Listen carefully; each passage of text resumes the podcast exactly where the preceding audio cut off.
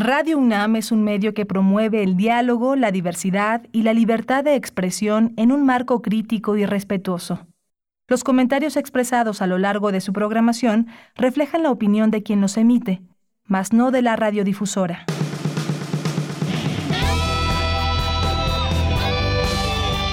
Prisma RU. Relatamos al mundo.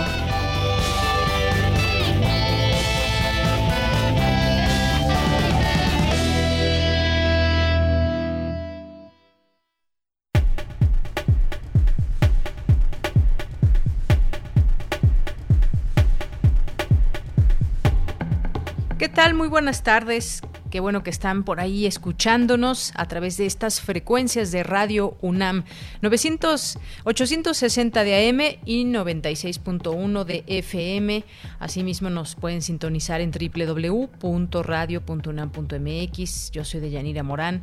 Les saludo a nombre de todos mis compañeros que todos los días están haciendo posible que este programa salga al aire, que este programa llegue a todos ustedes y que podamos seguir conjuntando información relevante en estos tiempos de pandemia, información útil, información que nos sirve para tener ese conocimiento que está surgiendo desde los propios conocimientos de los científicos y que aquí tratamos de traer en este espacio. Gracias a quienes están allá en cabina también haciendo posible esta, esta sintonía, esta transmisión. Muchas gracias.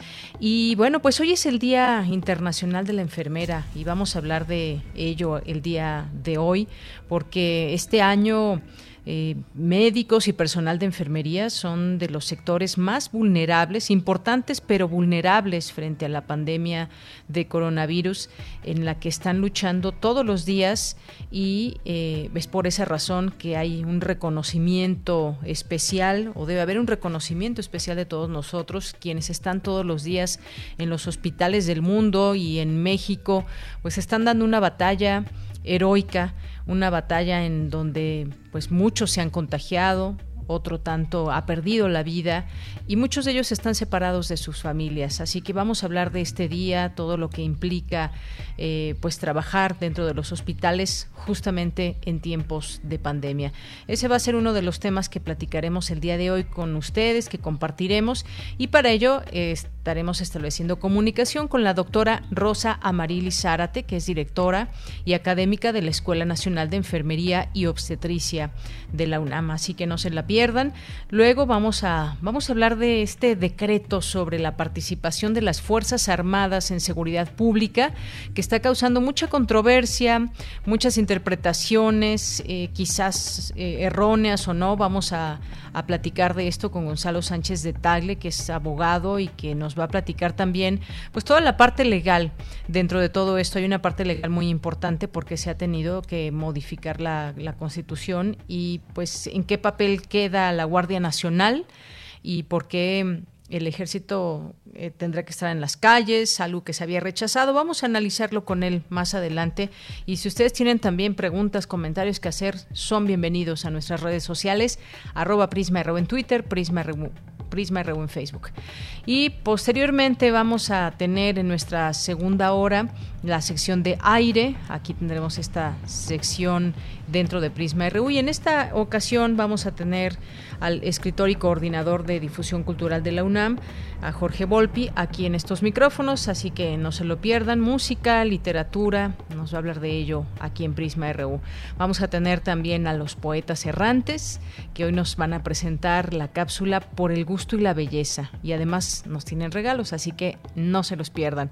Y también es martes de literatura con Alejandro Toledo, que pues una de las editoriales que en la contingencia pidieron apoyo de los lectores fue Ediciones Era.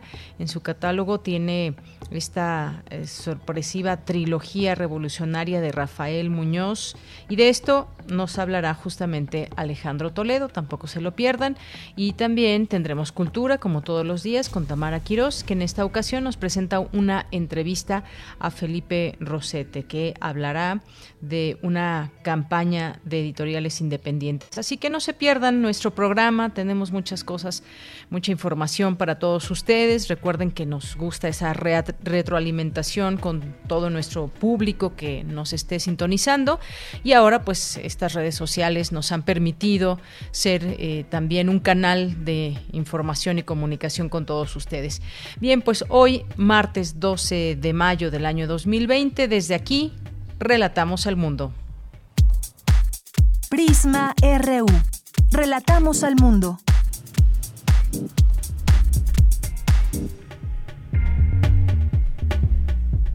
Bien, y en resumen, les tenemos en este martes 12 de mayo, advierte especialista que en las siguientes semanas se incrementarán las solicitudes de atención psicológica debido a la pandemia por COVID-19.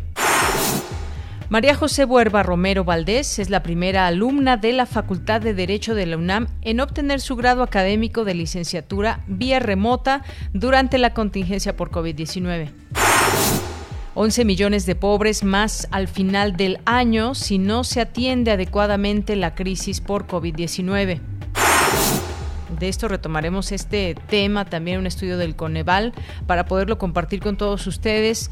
Ya de por sí nuestras cifras de pobreza son grandes, pues con esta pandemia de coronavirus se incrementarán estas cifras.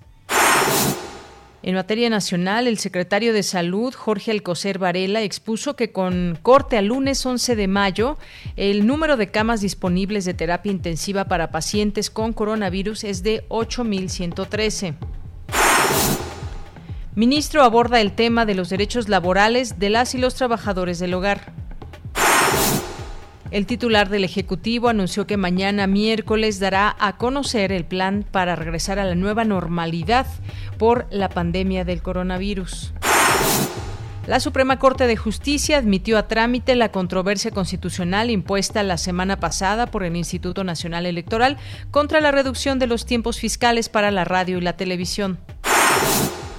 En materia internacional, el Reino Unido prolongará cuatro meses hasta finales de octubre su sistema de desempleo temporal, por el que el Estado cubre 80% del sueldo de los trabajadores que no sean despedidos debido a la pandemia. El gobierno español dio a conocer que someterá obligatoriamente a las personas procedentes de otros países a una cuarentena de 14 días a su llegada a España a partir del próximo viernes 15 de mayo y mientras continúen las medidas excepcionales impuestas por el gobierno para frenar la pandemia de coronavirus. Campus RU Pues nos vamos a nuestro campus universitario. Aquí tenemos ya las cifras al día de hoy con mi compañera Virginia Sánchez, que pues nos tiene todos los días estos reportes que es importante estar dando seguimiento, estarles informando a ustedes, más allá de que puedan ver quizás porque está abierta esta oportunidad de ver a las 7 de la noche lo que se informa desde el gobierno federal a través de la Secretaría de Salud, cómo va la estrategia y algunos otros puntos, pero aquí les tenemos en resumen también lo que, lo que son estas, eh, estas participaciones y los números, cómo van cambiando día con día. Ya está en la línea telefónica. Vicky, ¿cómo estás? Muy buenas tardes. Hola, ¿qué tal, Bella? Mucho gusto saludarte a ti y al auditorio de Prisma RU. Bueno, pues a nivel internacional, para el día de hoy ya son cuatro millones doscientos quince mil quinientos catorce los casos confirmados de COVID-19 y doscientos ochenta y siete mil ochocientos nueve las defunciones. El continente de, de eh, las Américas, pues bueno, ya tienen 49.7 del porcentaje de los casos totales y Europa con el 33.1%, va en bajada. Eh, bueno, los otros continentes que también pues se han señalado, los otros espacios, digamos, eh, geográficos, Mediterráneo Oriental con el 8.8%, la Asia Sudoriental con el 4.9% de los casos, África, que estaba muy por debajo, bueno, ahora ya está con el 2.0%, de estos casos y Pacífico Oriental ya está a, pues, de salida con el 1.5%.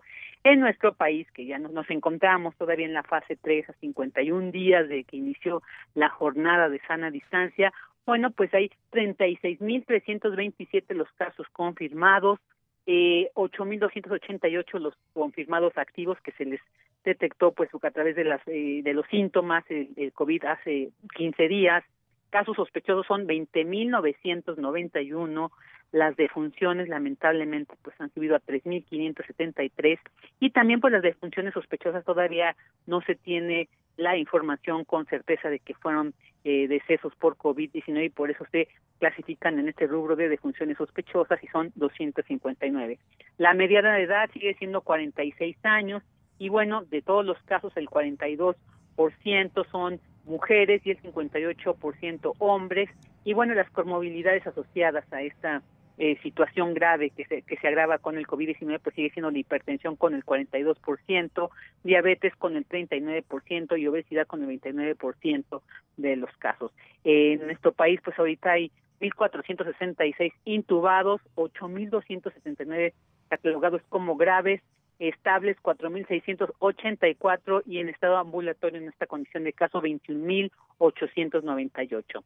Eh, y bueno, pues durante la conferencia matutina del día de hoy, que se, se celebra el Día Internacional de la Enfermería, de las enfermeras, pues el presidente Andrés Manuel López Obrador envió una felicitación y reconocimiento a todo el heroico gremio de enfermería, pues que en este momento se enfrentan a lo más difícil de la pandemia. Escuchemos este mensaje enviando una felicitación afectuosa, cariñosa a todas las enfermeras de nuestro país, porque hoy se conmemora el Día Internacional de la Enfermera. Es un momento difícil para todos por esta pandemia que nos afecta y son las enfermeras, como les hemos llamado, nuestras heroínas, con los médicos, nuestros héroes, los que están en los hospitales salvando vidas. Por eso nuestro reconocimiento,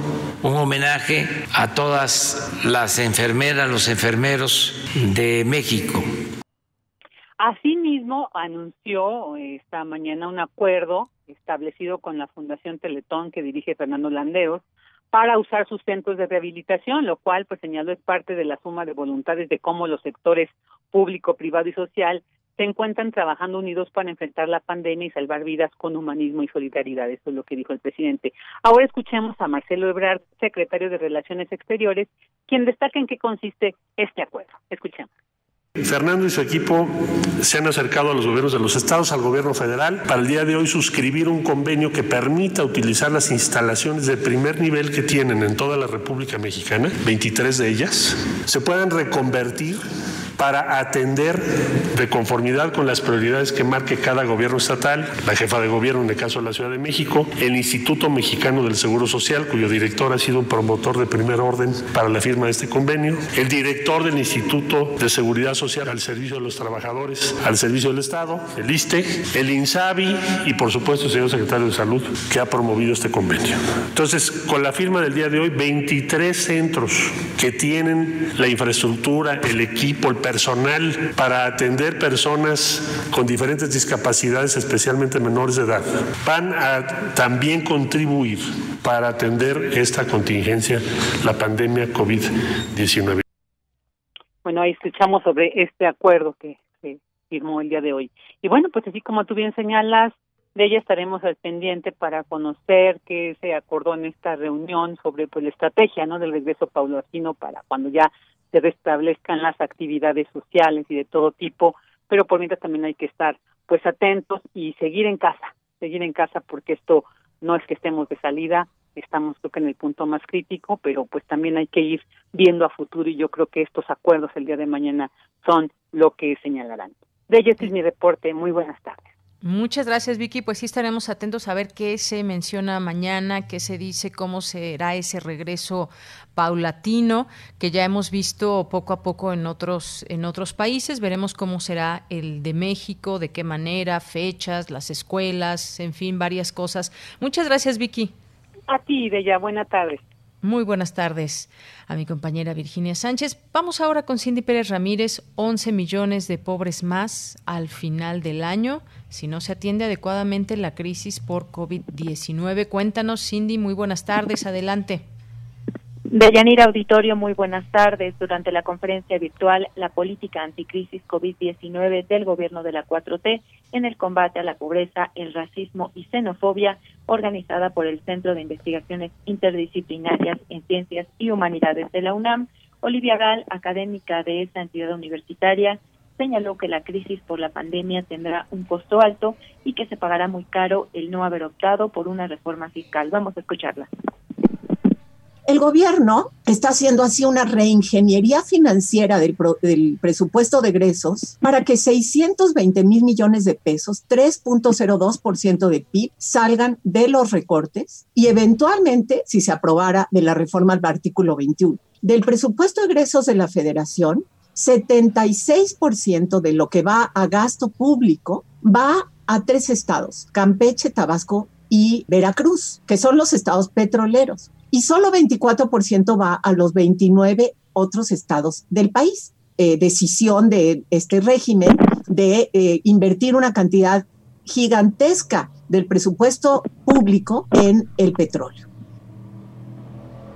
La investigadora indicó que el gobierno federal no está dispuesto a tocar el presupuesto destinado al rescate petrolero, algo con lo que se podría aminorar la crisis por el COVID-19 y que este recorte está afectando principalmente a clase media y media baja. Aquí sus palabras.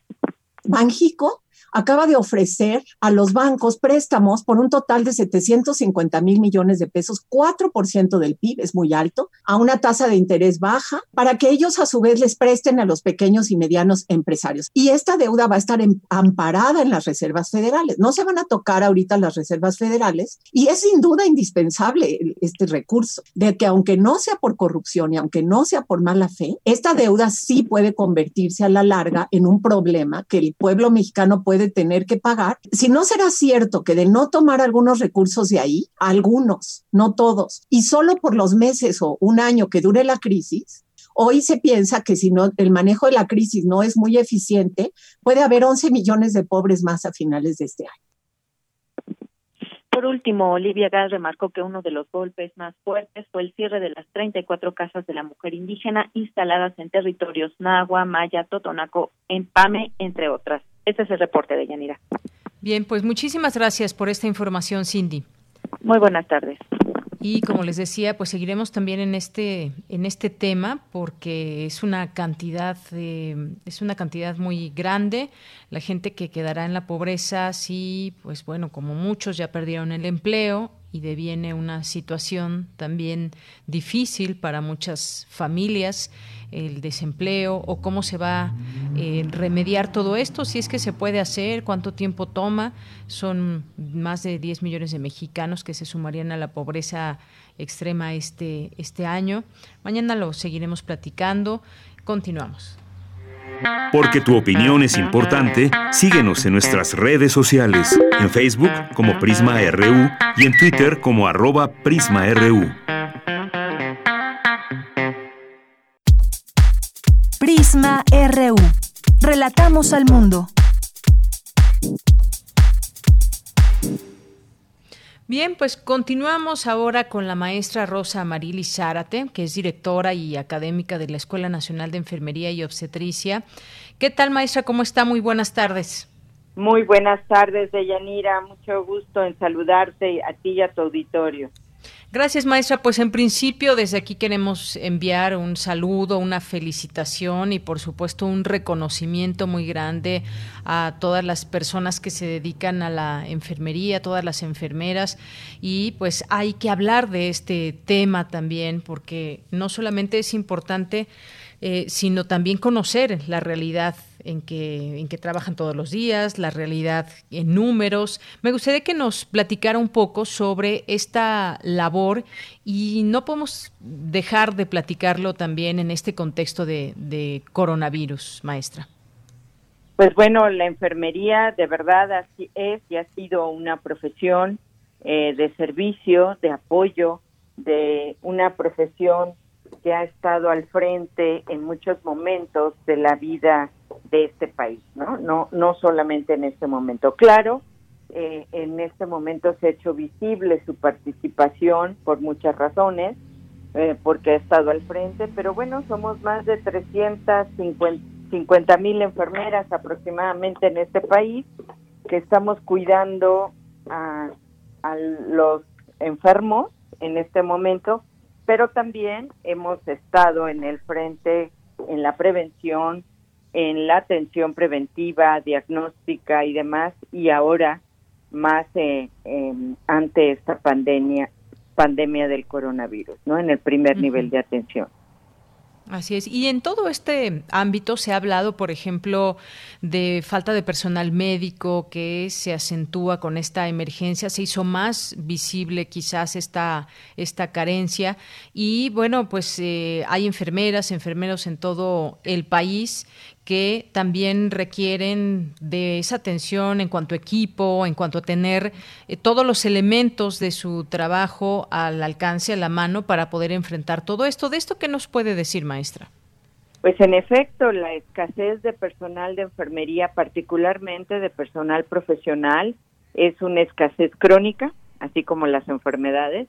Tenemos varios años batallando con eh, poner el dedo y el énfasis en, en la necesidad de más personal, de formar más personal, pero también de invertir más en plazas de trabajo para las enfermeras y enfermeros en el sistema de salud eh, público particularmente, ¿no? Entonces, este número de enfermeras que yo le estaba comentando refleja aproximadamente 2.9 enfermeras por mil habitantes. Es decir, si quisiéramos llegar a una tasa media como la que tiene la Organización Internacional de Comercio, la OCDE y los países que le integran, necesitaríamos al menos el doble de enfermeras de las que tenemos ahorita, sea 300 mil más. Y bueno, obviamente que esta pandemia puso el, el reflejó la necesidad de profesionales de la salud en diferentes ámbitos, ¿no? Tan solo hoy escuchaba yo que se han contratado cerca de 20 mil enfermeras, en su, en su mayoría enfermeras generales, enfermeras profesionales y eh, un número de cerca de 3.500 enfermeras especialistas, ¿no? ¿Y por qué no más? Porque no hay más, no porque no se necesiten más, ¿no?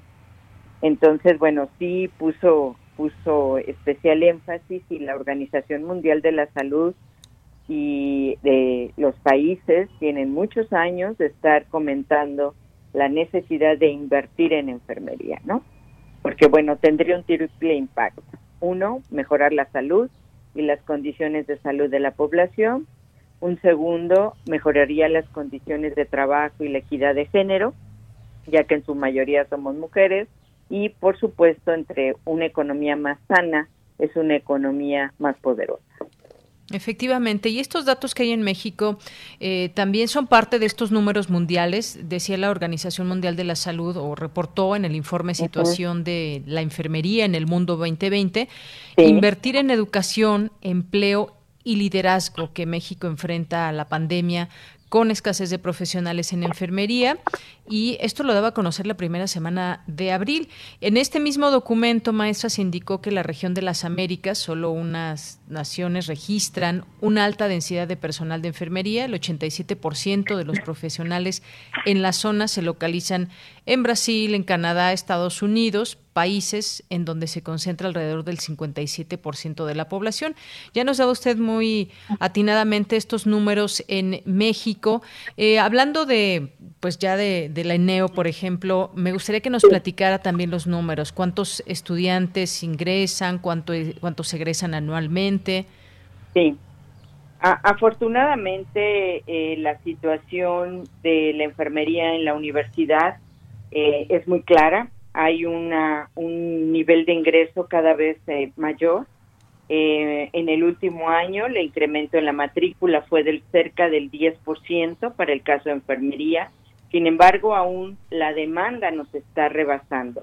Hay aproximadamente 13 a 14 mil jóvenes que quieren ingresar a estudiar enfermería y solamente podemos podemos atender la mitad de estos eh, jóvenes en Leneo, por ejemplo, 800 eh, pueden ser recibidos en Leneo y otro tanto en la Escuela de Enfermería de Fe Zaragoza, en la, en la carrera de enfermería en Fe Zaragoza y en Iztacala. sea, de 14 mil solo aceptamos a 1.600, ¿no?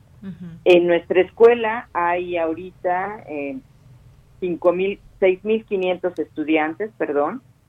De ellos, la mitad están en el sistema escolarizado, en dos licenciaturas, la licenciatura en enfermería y en enfermería y obstetricia, y otro grupo está en el sistema de universidad abierta y educación a distancia.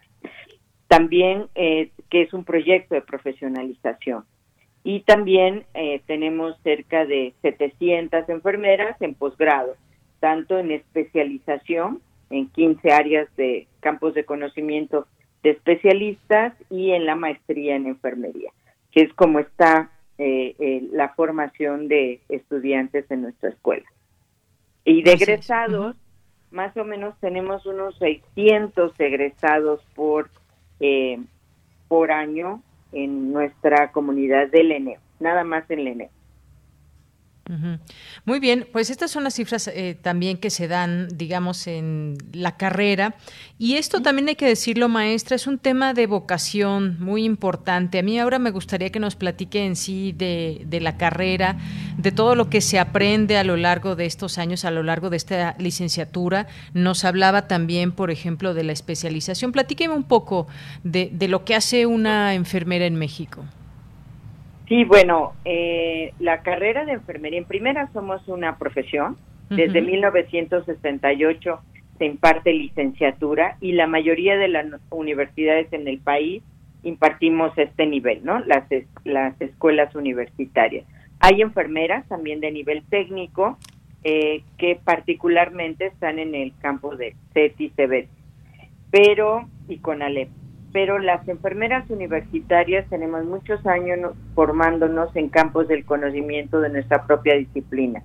Somos una profesión porque tenemos un método propio, teorías de enfermería y metodologías para el cuidado de la, de la enfermería de las personas, para el cuidado de la salud, teorías propias, un método clínico, un método eh, de enfermería, el proceso de atención de enfermería que se pone eh, al servicio de los pacientes. Somos una, una disciplina joven, pero una profesión ancestral, que siempre ha estado en el cuidado de, de las personas. Aprendemos, eh, además de las técnicas y procedimientos, aprendemos los cuidados éticos, la parte ética, humanística, filosófica, el arte de cuidar, que podemos ser muy buenos técnicos, pero si no tenemos esa sensibilidad y esa vocación que se requiere para cuidar al otro en la salud, en la enfermedad, ¿sí?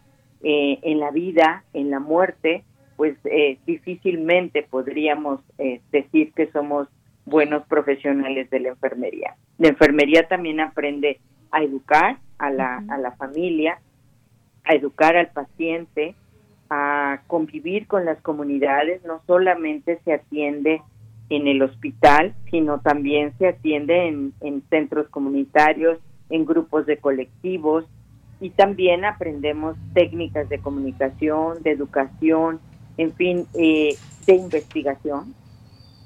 También hacemos investigación, creamos conocimiento para nuestra disciplina, pero también contribuimos a las ciencias de la salud y a las ciencias sociales con muchos de los conocimientos que eh, que hacemos a partir de la investigación.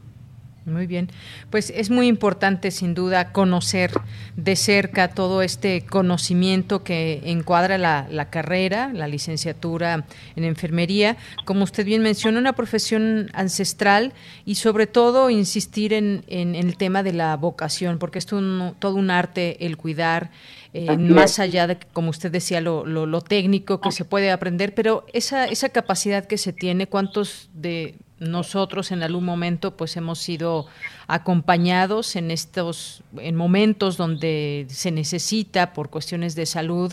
Y bueno pues son las enfermeras los enfermeros quienes están a la mano y que nos atienden con, con toda esa vocación con todo ese conocimiento.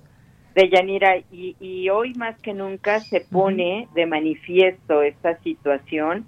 Em, en, en el servicio ¿no? que están brindando las enfermeras y los enfermeros ante esta emergencia sanitaria. Muchas veces anteponiendo su vida, arriesgando su vida, ¿sí? Eh, dejando de ver a su familia, cuidando a, a, otros, atendiendo a un grupo de, de pacientes que sabemos que la enfermería es una profesión de alto riesgo, ¿no? Como otras profesiones. Y, y las enfermeras están ahí, atendiendo, atendiendo a la gente, eh, cuidando a las personas con esa sensibilidad que les caracteriza y también sufriendo, también sufriendo porque no es fácil ver a otro ser humano enfermo, eh, sabiendo que no hay una cura específica, que no hay un tratamiento específico, que su familia no lo puede ver, eh, que muchos están muriendo porque es una enfermedad que nunca nos imaginamos que fuera tan letal, es muy letal y ellas también están sufriendo eh, con equipos, con largas jornadas de trabajo, con equipos que les están lesionando su piel, pero sin embargo están ahí, saben que los tienen que usar porque son parte de su protección. Claro, una profesión. Ajá, es una profesión universitaria y por eso la universidad está apoyando, ¿sí? De diversas maneras, está buscando recursos para poder proporcionarles equipo de protección eh, seguro a todas y a todos los enfermeros en la medida de sus posibilidades. Bien, maestra, pues sí, de alto riesgo y lo hemos visto porque también ha habido decesos de parte del personal de, enfermería. Pues, maestra, muchísimas gracias por estar aquí con nosotros, platicarnos estos datos en el Día Internacional de la Enfermera, a quienes mandamos este reconocimiento. Gracias, felicidades también a usted, maestra, por todo este tema y este trabajo que se hace desde la ENEO de la UNAM. Gracias, gracias a Radio UNAM y que este sea el primero de muchos años de Yanira, de que en el Día de la Enfermería nos llamen sí a, a decir lo que hacemos y lo que somos en esta profesión universitaria y lo que aportamos para la salud y la vida de las personas. Muchas gracias. Gracias a usted, maestra. Hasta luego. Hasta luego, Deyanir.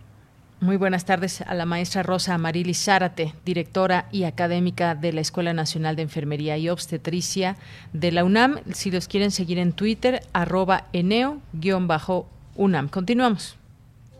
Queremos escuchar tu voz. Nuestro teléfono en cabina es 55 36 43 39.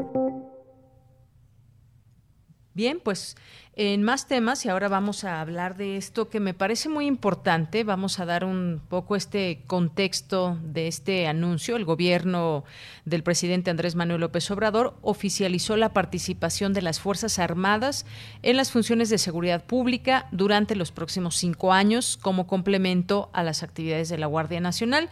Estas medidas se establecieron en el artículo quinto transitorio del decreto por el que se reformó la Constitución y con ello dar paso a la creación de la Guardia Nacional. Sin embargo, con la publicación eh, en el Diario Oficial de la Federación se concreta este anuncio oficial ya. Y para hablar de este tema, ya tengo la línea telefónica a Gonzalo Sánchez de Tagle, que es maestro por la Universidad de Georgetown y cuenta con la especialidad de Derecho Público por la Escuela Libre de Derecho. Es martes y nos toca platicar con él. ¿Cómo estás, Gonzalo? Buenas tardes. De Yanira, qué gusto saludarte a ti, a quienes nos escuchan. Pues el gusto también es mío. Cuéntanos qué implica este, este decreto y sobre todo me parece que también hay mucho que reflexionar en torno a todo esto, acabarlo de entender, digerirlo bien, me parece que es muy importante en estos momentos. Cuéntanos. Sí, porque es un tema complejo. Déjame hacer un breve recuento histórico de los hechos.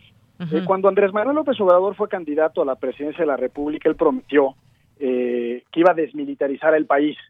Y por supuesto que no es lo mismo ser borracho que cantinero. Y eso no lo digo como una crítica, sino como entender la realidad tal cual sucede. Nosotros como ciudadanos probablemente no tengamos toda la película completa.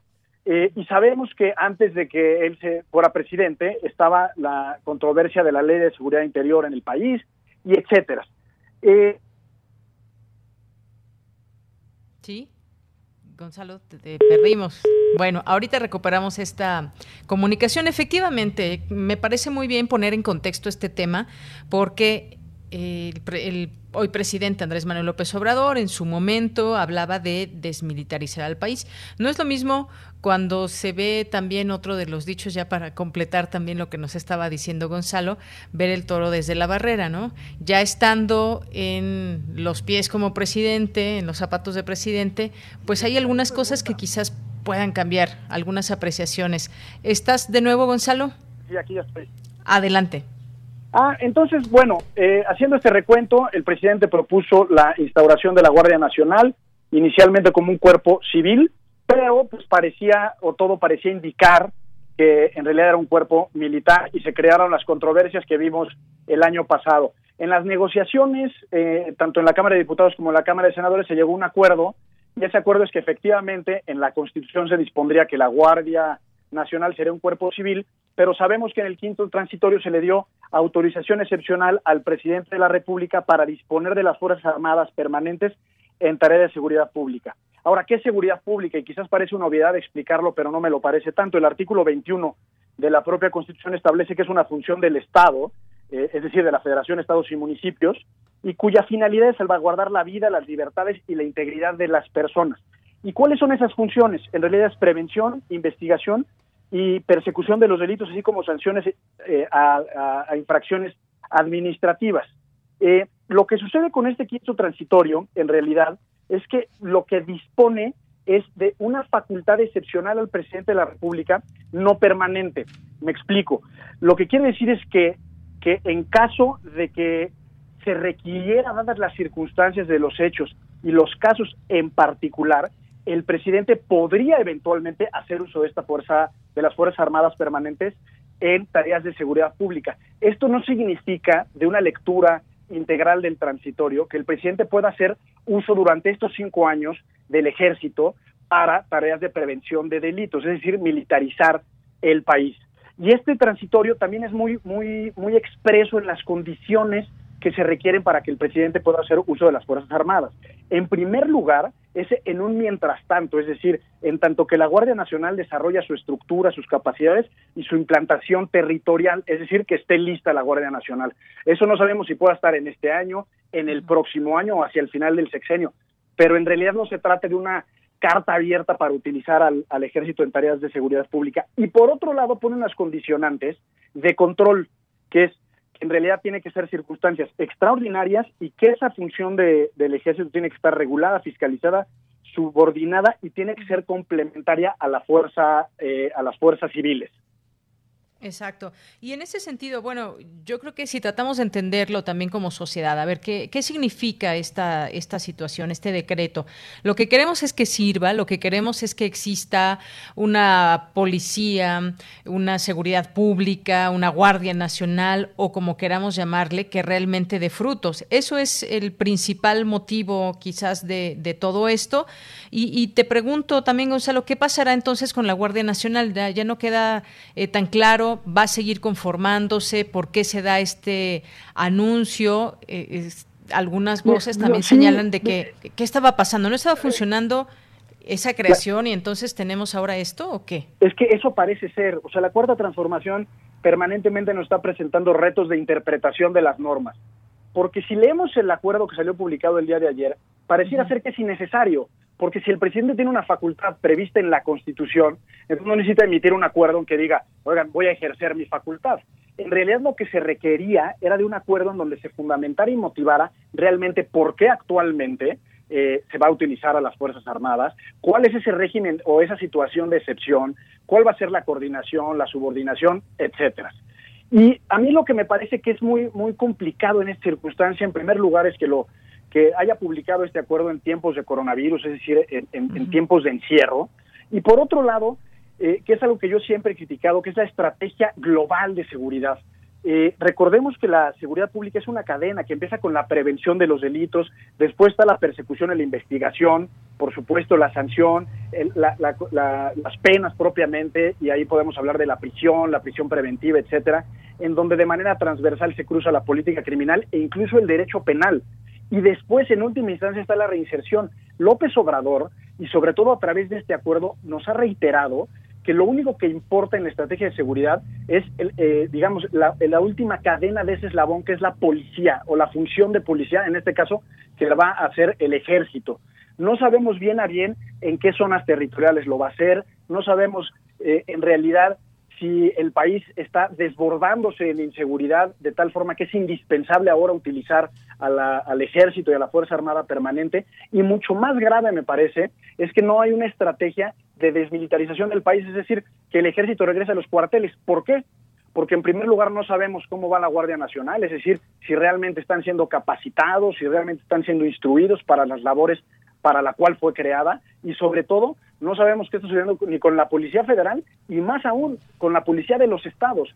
Entonces, en realidad, este acuerdo, en resumen, me parece que es una redundancia en sus términos porque está reiterando una facultad que es el presidente que ya está en la Constitución. No digo que el acuerdo sea correcto, eh, me parece muy incorrecto porque no está estableciendo las premisas esenciales que la propia Constitución en este transitorio famoso establece, es decir, cuál es la excepcionalidad, cuál es eh, la regulación, cuál va a ser eh, eh, el control que va a tener y la fiscalización. Y en realidad creo que nos quedamos un poco como, como venados lampareados porque sabemos exactamente lo mismo que cuando se publicó la, la, la reforma a la Constitución, pero ahora más grave porque no sabemos cuáles son esas causas que llevaron al presidente a publicar este acuerdo. Así es. Y bueno, se está viendo quizás un, viraje en la estrategia de seguridad. No sé, no sé si se deba de interpretar de esta manera, pero por lo pronto en el tema legal, legal sí queríamos platicar contigo porque es lo que tratamos de entender, cómo se va a dar esta responsabilidad, algo que se criticaba ahora se implanta. Es decir, todavía hay como bastantes preguntas alrededor porque no sabemos quizás esa realidad tan clara de lo que acontece con la Guardia Nacional. Claro, y, y es muy delicado por, por, varias razones. En primer lugar, porque el ejército, y así lo establece la Constitución en su artículo 129, no tiene que llevar a cabo labores de seguridad pública. En tiempos de paz, el ejército debe estar en los cuarteles cumpliendo sus funciones constitucionales. Sabemos que, que los militares, y lo digo con mucho respeto, no se enfrentan a ciudadanos, sino se enfrentan a enemigos, y eso puede generar muchísimas violaciones a derechos fundamentales. Por eso era tan importante un acuerdo en donde se regulara de manera detallada y específica este régimen de excepción. Eh, el Estado mexicano en su conjunto, a través de esta reforma de la Constitución, le dio una especie de licencia extraordinaria al presidente para hacer frente a esta circunstancia excepcional de inseguridad por la que atravesamos hasta por cinco años. Eso no significa que sea una carta abierta, que el ejército puede estar en las calles.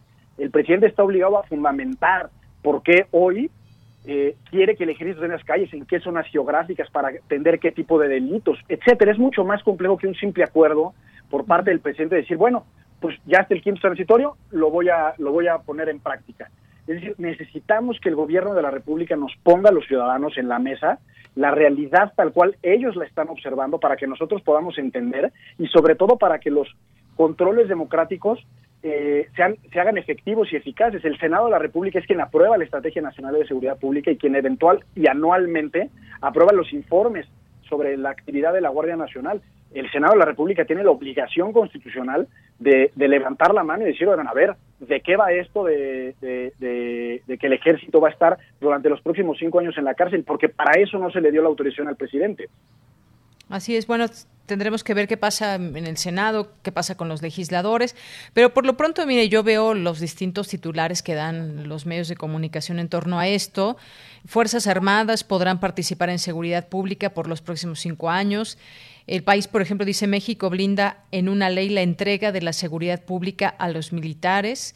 Eh, otro periódico más, El Economista, AMLO condena, ordena perdón, a las Fuerzas Armadas auxiliar a la Guardia Nacional en materia de seguridad. Y todo esto que también habrá que detenernos a pensar, a pensar en, los derechos humanos, que también sabemos que ha sido un problema o un lastre que ha traído también el uso de la fuerza o quienes, de parte de quienes viene esa violación a los derechos humanos. Pues sí, mira, en realidad eh, los derechos humanos han sido transgredidos en las, en las últimas décadas, tanto por integrantes del ejército como por parte de la policía. Es decir, no es, no es, digamos, no es, una, no, es un tache en exclusiva que le debamos de poner al ejército, pero sí la forma en la que se instruye a los militares es muy distinta a la que se instruye a un policía. Es decir, la seguridad civil eh, o la seguridad pública no es lo mismo que contener a un enemigo en términos militares. Y eso es lo que hace muy delicado que el ejército esté en las calles. Eh, por otro lado, sabemos que el ejército tiene una noción muy distinta de la jerarquía y de la autoridad que aquella que tienen los policías. Eh, y en ese sentido es lo que creo que es muy delicado. Eh, durante mucho tiempo se ha criticado la estrategia del entonces presidente Felipe Calderón de aventarse en una guerra frontal o en un ataque en contra de la delincuencia organizada y vimos que en realidad no ha resultado eficaz y eficiente. Creo que ha sido contraproducente y, y parte, digamos, de, del refresco que en algún momento implicaba Andrés Manuel López Obrador en la presidencia era una perspectiva muy distinta a la seguridad pública. Él lo prometió en su campaña, que era desmilitarizar la seguridad pública. Y por eso decía al inicio de la intervención que no es lo mismo ser borracho que cantinero, porque también hay que darle el beneficio de la duda. Una vez que llegas al escritorio y te das cuenta de la realidad del país que estás gobernando, quizás es necesario tener ejército en las calles, probablemente lo sea. Lo que no es admisible, me parece, es, por un lado, eh, establecer que el nuevo statu quo, la normalidad sea tener ejército en las que no sea una excepción, por un lado, y que en realidad esto lo que hace es no poner la premisa eh, para discutir la desmilitarización de la seguridad pública.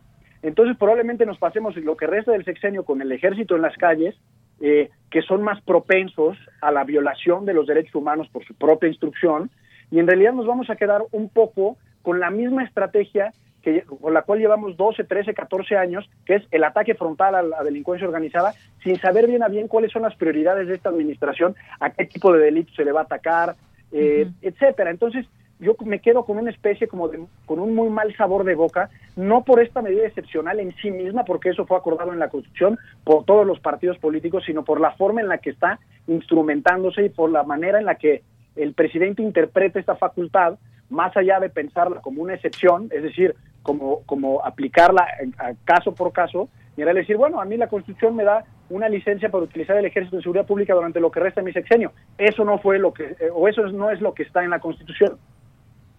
Así es. Bueno, pues dentro de todo esto, no sé si se puede interpretar también como una contradicción esto que está pasando. ¿Te sorprende este, este viraje? Y, y también me pregunto qué mensaje se le envía a la criminalidad a los que han burlado a las fuerzas del orden durante mucho tiempo, ya sea con sobornos, con sus propias estrategias, donde también han participado desafortunadamente desde el policía municipal, estatal, hasta las fuerzas del ejército. Mira, yo creo que cuando menos eh, eh, en, mi, en mi percepción, eh, la capacidad de asombro ha perdido mucho mucha fuerza con la cuarta transformación a través de decretos, iniciativas de ley, etcétera. No me sorprende mayormente en su caso, me, sorprendió en su momento cuando López Obrador dio un viraje a, esta estrategia, digamos, al combate frontal y militarizado al, crimen organizado. Eh, y al final yo creo que es un poco como, como la misma gata pero revolcada, es decir, ya de facto el ejército está en las calles, ya de facto es el ejército quien está confrontando a los, al narcotráfico, eh, y en ese sentido no creo que implique mayormente un mensaje a la criminalidad. Yo creo que es eh, la reiteración, eh, no burda necesariamente, pero sí melancólica, te diría, de una estrategia que no ha servido. Eh, desde incluso al final del sexenio de Fox nos dimos cuenta que los que las cifras de los homicidios venían en descenso y la, la estrategia de, de, Calderón los incrementó de manera exponencial y pues es eh, eh, es darnos cuenta en realidad, y a lo mejor ahí está el asombro, que no tenemos la capacidad para idear nuevas estrategias y nuevas formas de confrontar una problemática muy compleja, sí, pero que no es la única manera del combate frontal al crimen organizado. Eh, en ese sentido, yo creo que sí nos deja desprotegidos como sociedad, porque no tenemos la certeza colectiva de qué es lo que va a suceder en materia de seguridad. los crímenes siguen avanzando, eh, atropelladamente, las cifras son, son escandalosas en este trimestre, me parece que fue, ha sido de los más violentos en la historia reciente del país y no parecen descender. Eh, y en ese sentido, la convocatoria y el llamado, incluso de colectivos como Seguridad Sin Guerra, al cual me adhiero, eh, es repensar la estrategia de seguridad y pensar que el ejército es de uso excepcional. Pues sí, Bien, pues yo creo que las opiniones en este momento se siguen generando. Se trata de comprender esto que, pues, hasta dónde puede llegar en cuanto a las formas de atacar la delincuencia y estos cambios que, pues, que se van dando y que hoy nos llega algunos quizás a sorprender, otros quizás no tanto como tú, Gonzalo. Pero seguimos en el tema. Yo creo que es un tema que seguirá abierto. No, no es solamente de una conversación, sino que tendremos que seguir platicando de ello conforme avance, porque además pues será para los próximos cinco años.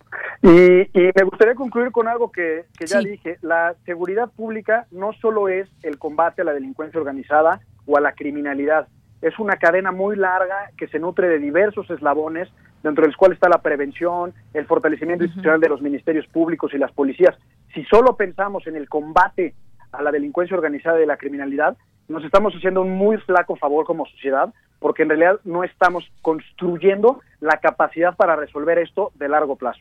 Claro, tienes toda la razón. En su momento también lo dijo el propio presidente, cómo va a ser la manera de atacar todo esto, cuál va a ser la estrategia.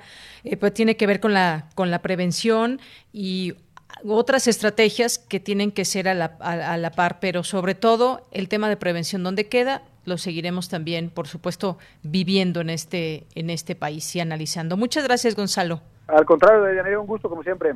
Igualmente, hasta luego. Muy buenas tardes a Gonzalo Sánchez de Tagle. Eh, lo quieren seguir en Twitter, es arroba Gonzalo S. de Tagle, maestro por la Universidad de Georgetown y cuenta con una especialidad de Derecho Público por la Escuela Libre de Derecho. Y este tema del cual quizás es un tanto difícil de opinar si no tiene, se tienen todos los elementos, hay que entender cuáles eh, son estos cambios, por qué se da este decreto, hacia dónde va esta estrategia, tratarla de entender, digo, más allá de lo que ya está en papel. Es un decreto que se tiene que, eh, que seguir, que se tiene que adoptar y pues en ese camino estamos y lo seguiremos, por supuesto, platicando. Continuamos. Vamos ahora a presentarles esta siguiente cápsula. Porque tu opinión es importante, síguenos en nuestras redes sociales, en Facebook como Prisma RU y en Twitter como arroba PrismaRU.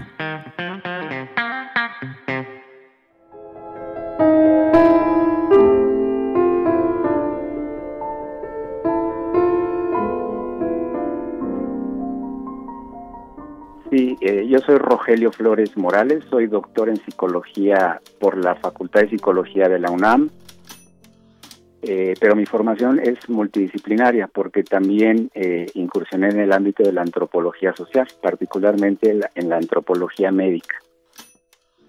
Y bueno, paralelamente también he hecho ciertos trabajos de investigación de corte periodístico. Entonces mi formación es multidisciplinaria, pero me concentro particularmente en la psicología.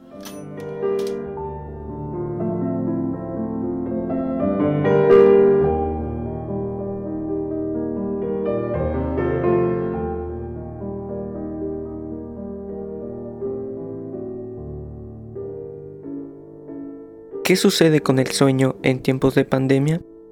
Uno de los problemas que se están presentando en el contexto del aislamiento social y físico es el problema de sueño. Eh, muchos hemos tenido problemas para conciliar el sueño y, y bueno, obvio que estamos viviendo una situación inédita de peligro. Claro que lo es. Entonces, si es de peligro, nos genera preocupación. Y si hay preocupación, pues es obvio que eh, nos cuesta un poco más de trabajo conciliar el sueño. Y bueno, ¿qué tipo de preocupaciones son estas? Son, son diversas, ¿no? Desde ser contagiado por el virus, o sea, es una posibilidad real, hasta eh, que un familiar adulto mayor pueda tener complicaciones, ¿no? esto tiene que ver con el ámbito sanitario, pero las preocupaciones no se quedan ahí, las preocupaciones pueden ingresar en el ámbito económico. Vivimos en un país en donde casi la mitad, si no es que la mitad de la población vive en pobreza y vive al día. Entonces las preocupaciones de orden económico se están sumando a las preocupaciones de orden sanitario. Es decir, ¿cuál es la prioridad? Que no nos contagien o tener dinero para comer. Entonces esa preocupación quita el sueño. Entonces, eh, pues la lista es enorme de preocupaciones. Eh, entonces, obviamente, el resultado es tener problemas eh, al momento de querer dormir. Y bueno, este, existe eh, esta otra posibilidad, esta preocupación máxima, que es el tema de la muerte, la muerte de uno mismo o la muerte de un ser querido como consecuencia de esta, de esta enfermedad. Entonces, eh, estas son, creo yo, unas razones suficientes y son naturales ¿eh? para que en ocasiones no podamos dormir, eh, padecer insomnio, porque eh, no tenemos el control y desconocemos el desenlace que esto puede tener, ¿no? Eh, ¿Qué se propone para esto? O sea, no, no, no, tratar de evitar la medicalización de entrada. Es obvio que no tenemos la posibilidad de solucionar ciertas cosas pero podemos nosotros identificar lo que sí podemos controlar y concentrarnos en eso. Entonces eso es una buena buena sugerencia que podría servir a, a, muchas personas, ¿no? También ayuda a hacer ejercicio. Si no estamos saliendo de casa, eh, hacer ejercicio y todas estas eh, prácticas motrices, ¿no? Bailar, cantar, eh, practicar yoga, todo esto, ¿no? Movernos, movernos por todas partes en la medida de nuestras posibilidades, ¿no? Me refiero a posibilidades de espacio porque estamos eh, eh, encerrados en un lugar muy pequeño. Y bueno, a cosas muy prácticas como no cenar demasiado, tratar de, de dormir un poquito antes, aunque serán unas tres horas antes de cenar y después dormir. Y yo creo que estas cosas prácticas van a, van a ayudar.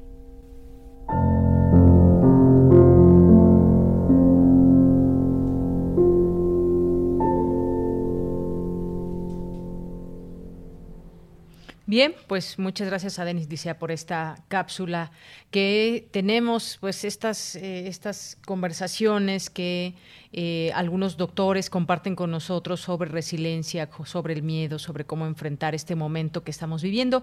Vamos a hacer el corte, ya se nos fue la primera hora de Prisma RU, regresaremos a nuestra segunda con más información, con secciones, así que no se vayan, quédense con nosotros.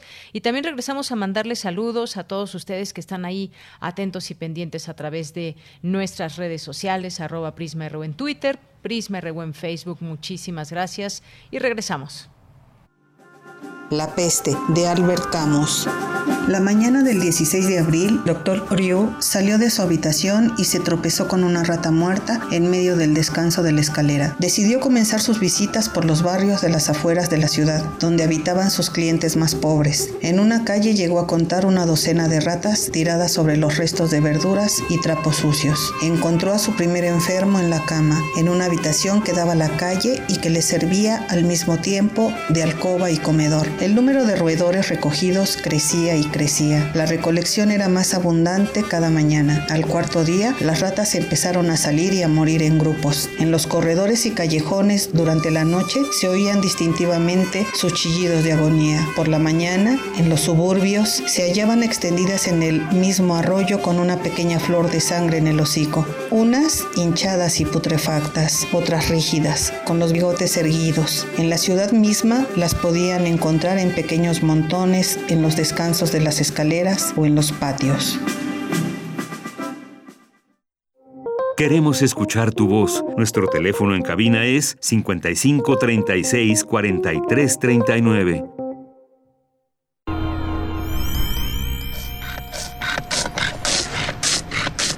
...860 de AM... ...96.1 de FM... Comenta en vivo nuestra programación. Facebook Radio UNAM. Twitter arroba Radio UNAM. XEUN.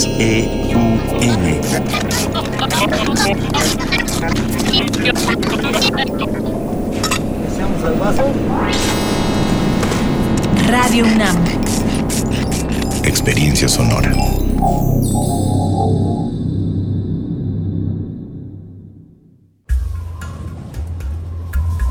A lo largo de los años, la especie humana ha dejado una huella de destrucción en el planeta. Estamos muy cerca del punto de no retorno.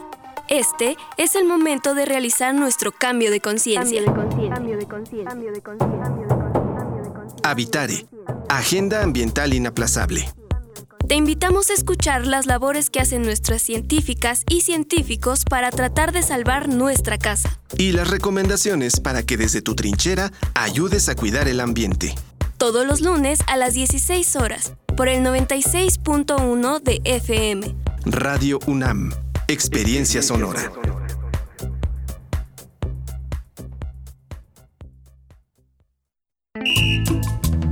Somos el TCDMX. Y seguro nos conoces por qué. Somos el árbitro antes, durante y después de una elección en la Ciudad de México. Verificamos las decisiones en pueblos y barrios originarios, partidos políticos y de participación ciudadana. Date cuenta, protegemos tus derechos político-electorales. Tribunal Electoral de la Ciudad de México, garantizando justicia en tu elección. ¿Qué debo hacer si creo estar enfermo por COVID-19? Si tienes tos seca, fiebre y dificultades para respirar. Y eres mayor de 60 años, vives con diabetes, VIH o cáncer, padeces obesidad, hipertensión, males cardíacos o respiratorios. O estás embarazada, acude pronto a buscar atención médica. Si no, quédate en casa. La enfermedad pasará en 14 días. Si tienes dudas, llama al 800-0044-800. Y por favor, quédate en casa. Gobierno de México. Esto no puede ser así. O se es o no se es. ¿En serio quieres meter a Shakespeare en esto? Es que no tiene sentido. Hasta su nombre lo dice. No tiene nada que ver con eso. Ya te dije que si no tiene queso, no es quesadilla. Oiga, no me digo si su quesadilla va a ser con queso o sin queso. Es de ley defender la quesadilla sin queso hasta con los dientes. Así como conocer la nueva ley de participación ciudadana. Ejercer tus derechos es de ley. Conoce más en www.iscm.mx. Instituto Electoral Ciudad de México. Con participación todo funciona. ¿Quiénes hacen la ciencia? ¿Cómo se suma la ciencia a las soluciones de los problemas iberoamericanos? Científicos, investigadores y académicos de Iberoamérica hablan de los avances en ciencia, tecnología e innovación que inciden en nuestra vida. La ciencia que somos. ciencia que somos. Iberoamérica al aire.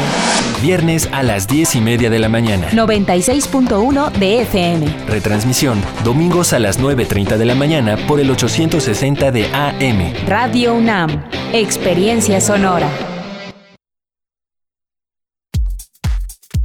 Tu opinión es muy importante. Escríbenos al correo electrónico prisma.radiounam@gmail.com.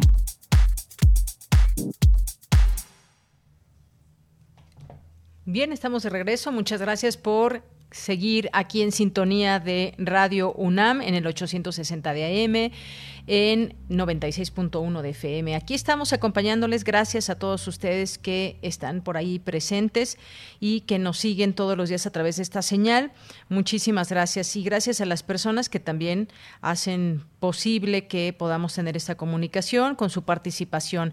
Muchas gracias a Eddie Eddy que nos manda saludos, a Santiago Arce, a Clonky Boy también a Mario Navarrete Real. Dice, ya las lluvias de mayo han traído flores, las flores llegaron a la radio Unami a Prisma RU. Muchas gracias Mario, te mandamos saludos, el Zarco por aquí presente.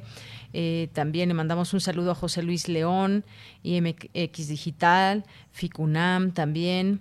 Mario César Soto, eh, también Mario nos dice por aquí, felicitaciones por ese cuarto aniversario del programa Prisma RU que se transmite por Radio UNAM. Un saludo afectuoso, fraterno a todo el equipo. Muchísimas gracias, Mario. Nos envía por aquí una fotografía.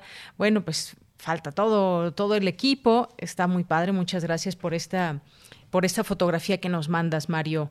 Un abrazo y sí, lo decíamos ayer, este 30 próximo 30 de mayo cumplimos cuatro años al aire, lo cual nos da mucho gusto, mucha alegría.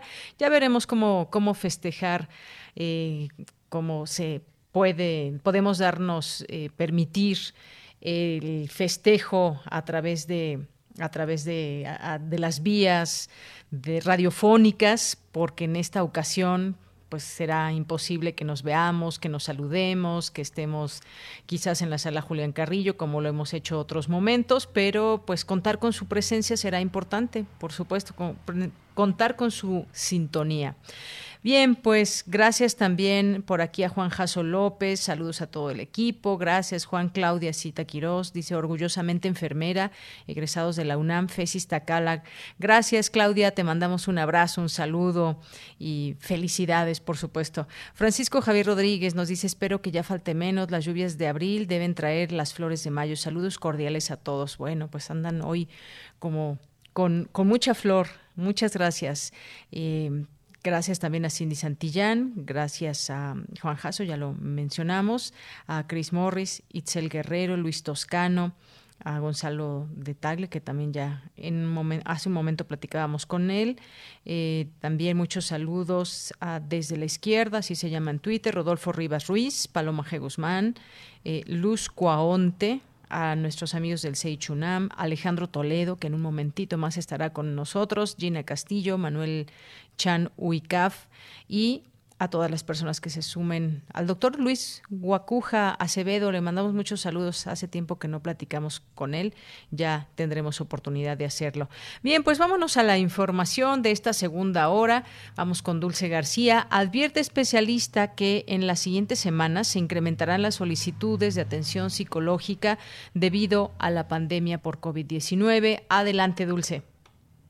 Así es, Deyanira, muy buenas tardes a ti al auditorio. A raíz de la cuarentena por coronavirus en México, que por cierto ya rebasó los 40 días, el insomnio, miedo, la depresión, entre otros padecimientos de esta índole, se han incrementado.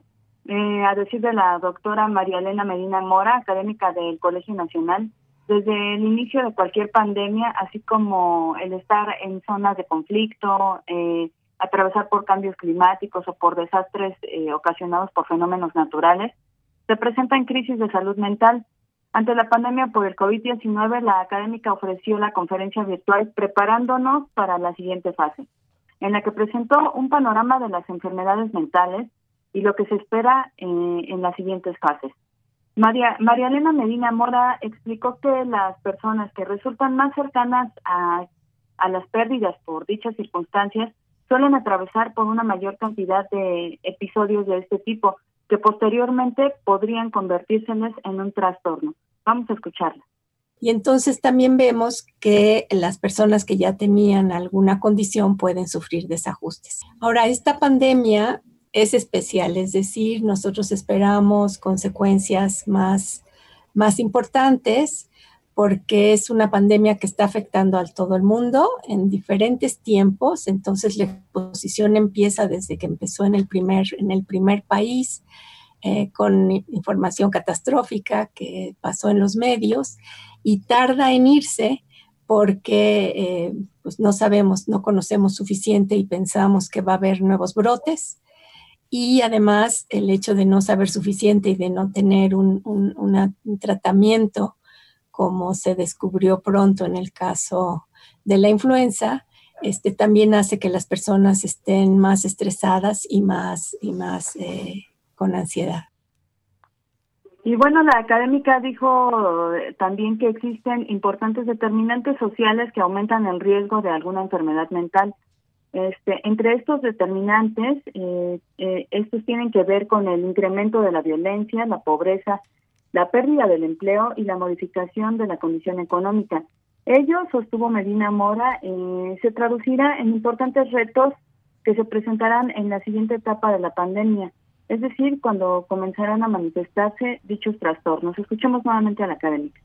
Y que estas necesidades de atención van a variar de acuerdo con el grupo de población y las condiciones en las que vivan la, la pandemia.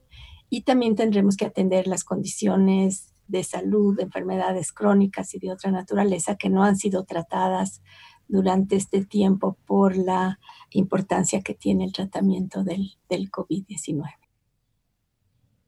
Y bueno, Deyanira, no obstante lo anterior, la académica refirió también que los requerimientos terapéuticos derivados de la pandemia por COVID-19 también podrían significar una oportunidad para notar la importancia de la atención a la salud mental y que se elimine ese estigma en el que las personas no acuden a un especialista por temor de ser criticadas o de ser juzgadas. Este es el reporte de Yanis. Gracias, Dulce. Pues muchos datos, datos interesantes, porque pues cada día que pase nos vamos a estar preparando para las siguientes fases.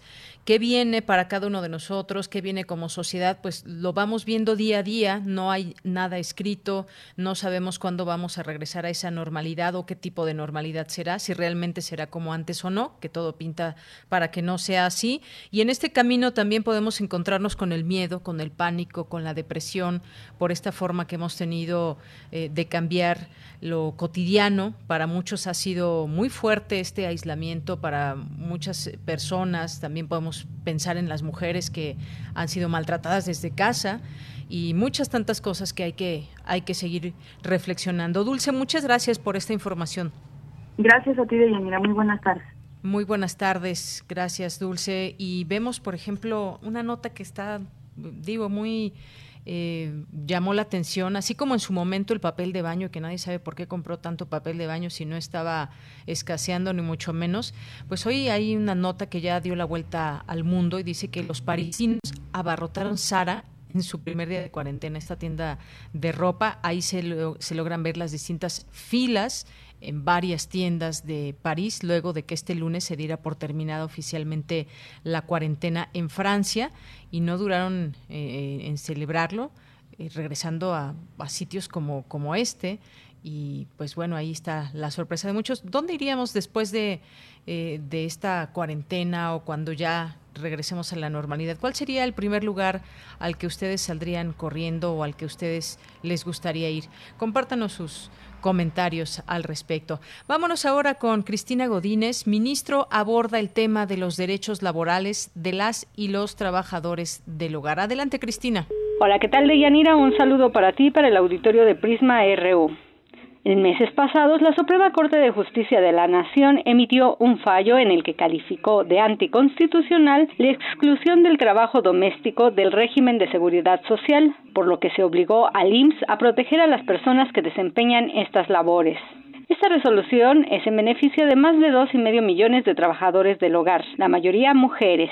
El ministro Alberto Pérez Dayán, al participar en una charla que sobre el tema organizó la Facultad de Derecho, dijo que todo comenzó con el caso de una trabajadora del hogar que luego de 51 años de prestar sus servicios fue despedida injustificadamente. El caso simple y sencillamente era la indemnización constitucional, los salarios vencidos, el pago de horas extras, el pago de vacaciones, el pago de la prima vacacional, y hasta ahí podríamos decir que era una demanda absolutamente típica. Pero a diferencia de los otros trabajadores, la Ley Federal del Trabajo y la Ley del Instituto Mexicano del Seguro Social no obligan al patrón a tenerme inscrita en el régimen obligatorio de seguridad social. Yo no tengo las prestaciones que tienen el resto de los trabajadores que hacen y desempeñan labores iguales que las mías y porque por consecuencia después de 51 años de cotizaciones tienen no solo derecho a los servicios de salud, guarderías, enfermedades, sino adicionalmente a una pensión. Pérez Dayani expresó que este caso se convirtió en emblemático.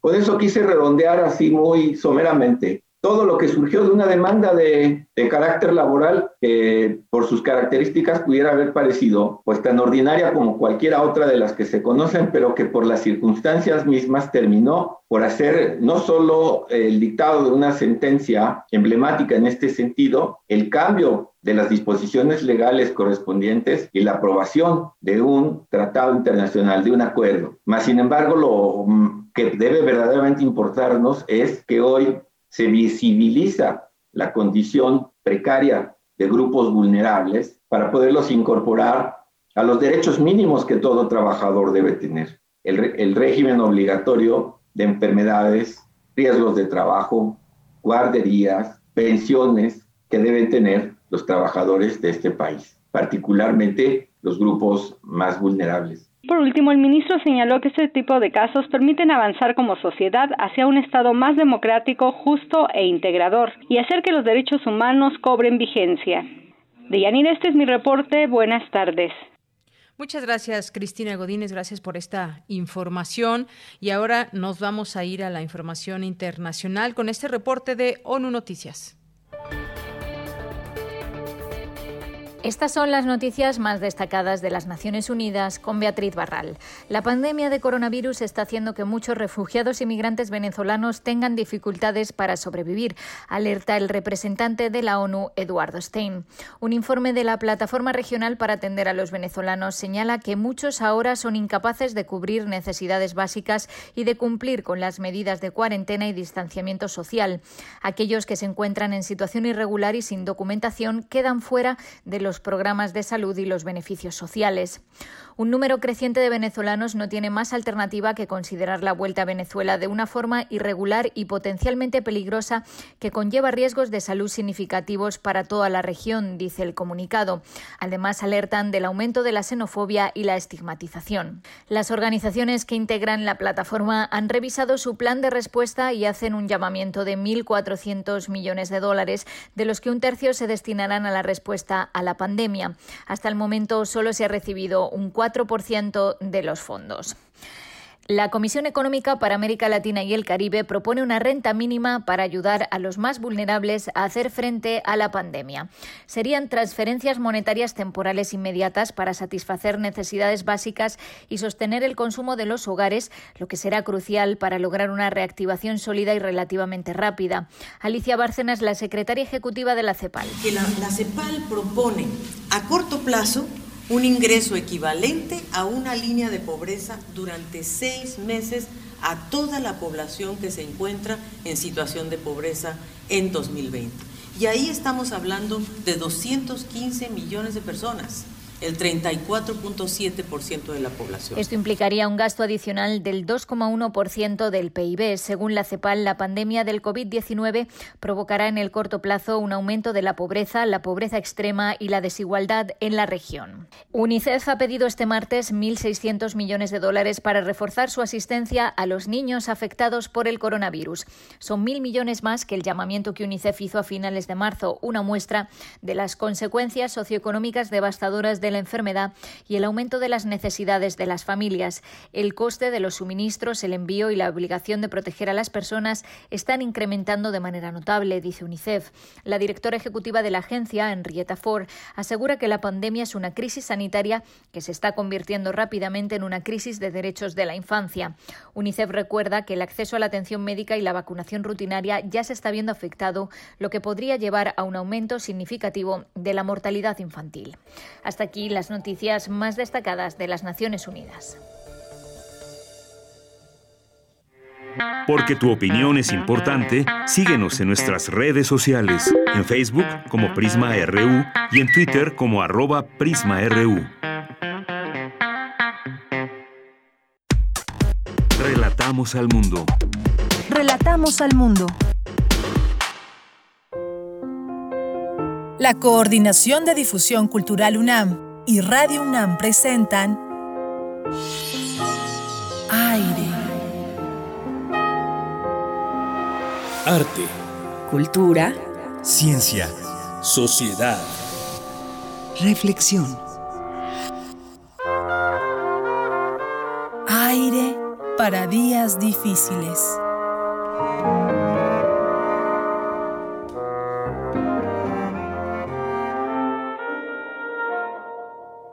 Bien, pues estamos al aire, con aire, esta sección de la Coordinación de Difusión Cultural. Nos acompaña hoy Jorge Volpi, escritor y coordinador de difusión cultural de la UNAM, a quien doy la bienvenida. Jorge, ¿cómo estás? Muy buenas tardes. Muy buenas tardes, Diana. Qué gusto saludarte.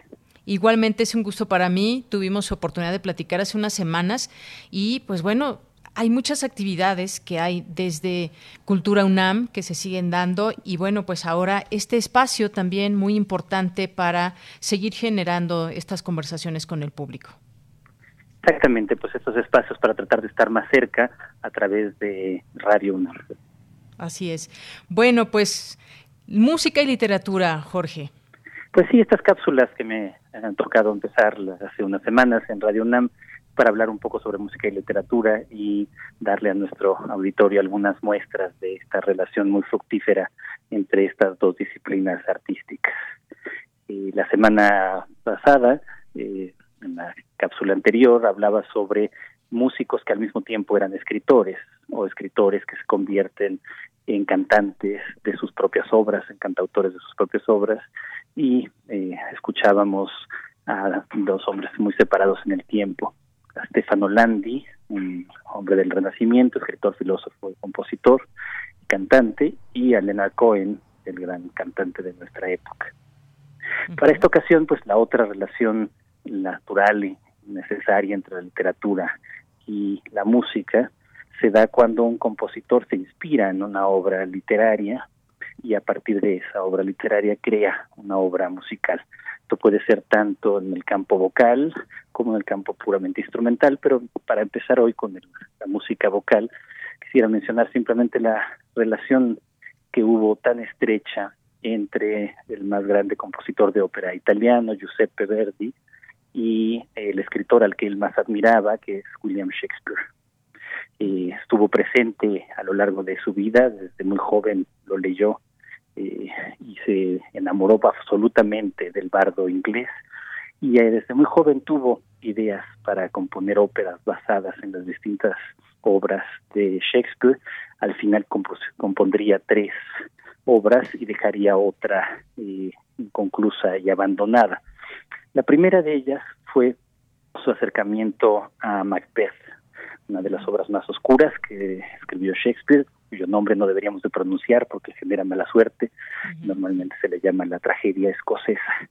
Eh, Verdi compuso una ópera eh, con este nombre que sigue bastante fielmente la obra shakespeariana en 1847 y luego hizo una revisión varios años después en 1865 eh, en esta en esta ópera de juventud que sin embargo ya tiene muchos de las características del Verdi adulto, escucharemos entonces un fragmento, el aria La Luce Langue, o sea, la luz languidece, eh, de Lady Macbeth, cantado aquí por la mayor cantante del siglo XX, María Calas.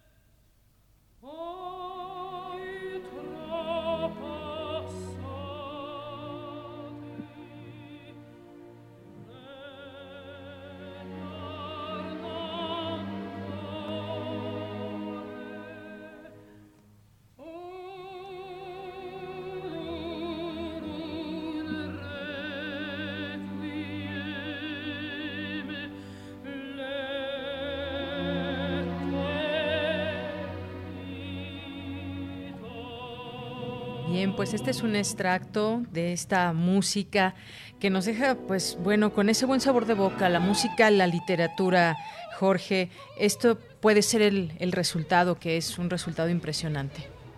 Exacto, este papel de Lady Macbeth es escrito en un registro vocal bastante grave, normalmente cantado por sopranos, pero María Calas, soprano, lo canta extraordinariamente en esta, en esta versión discográfica y podemos contrastarlo con la otra obra que dejaríamos eh, para terminar esta sección de aire en esta ocasión.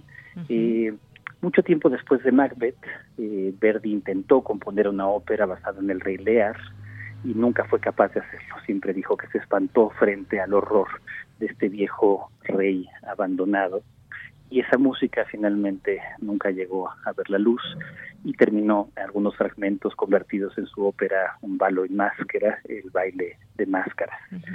Pero más adelante, cuando ya se había retirado, hubo una especie de complot entre su editor y un crítico, escritor y músico que de joven había atacado mucho a Verdi porque estaba en el bando de Wagner, Arrigo Boito, y sin embargo Boito en su desarrollo terminó por admirar enormemente a Verdi junto con el editor Giulio Ricordi lograron convencerlo de escribir una nueva serie de óperas, dos óperas que serán las dos óperas finales en su vida, en la carrera extraordinaria de Verdi, dos obras de madurez con las que culmina su carrera y que probablemente sean dos de las óperas más importantes jamás escritas, Otelo y Falstaff, las dos basadas justamente en obras shakespearianas, en Otelo y en Las Alegres Comadres de Windsor, con libreto precisamente de Arrigo Boyd. Y para concluir, oigamos el único fragmento en donde el crítico George Bernard Shaw llegó a decir que es el momento en el que Verdi supera a Shakespeare, que es el dúo de la venganza entre Otelo, que ya cree que Desdémona lo engaña por los ardides de Iago, y juntos intentarán entonces vengarse de esta afrenta. Es el dúo Cipelchel, que en esta ocasión cantan otro grandísimo cantante del siglo XX, del Mónaco, que fue un especialista en este papel, al lado del barítono Alto Protti. Muy bien, pues con eso nos vamos.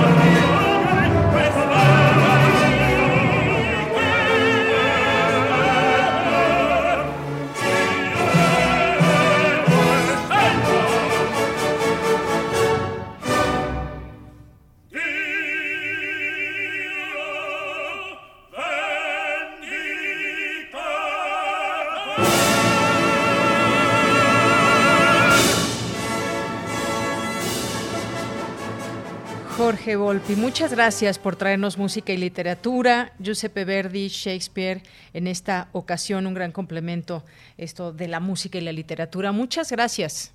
Muchas gracias, Yanira. Gusto en saludarte. Igualmente. A todo nuestro auditorio. Muchas gracias. Claro que sí. Hasta luego. Hasta la próxima. Hasta la próxima, exactamente. Hasta la próxima tendremos más de música y literatura. Muchas gracias a Jorge Volpi, que es coordinación, coordinador de difusión cultural de la UNAM. Continuamos. Porque tu opinión es importante, síguenos en nuestras redes sociales, en Facebook como Prisma RU y en Twitter como arroba PrismaRU. Relatamos al mundo. Relatamos al mundo.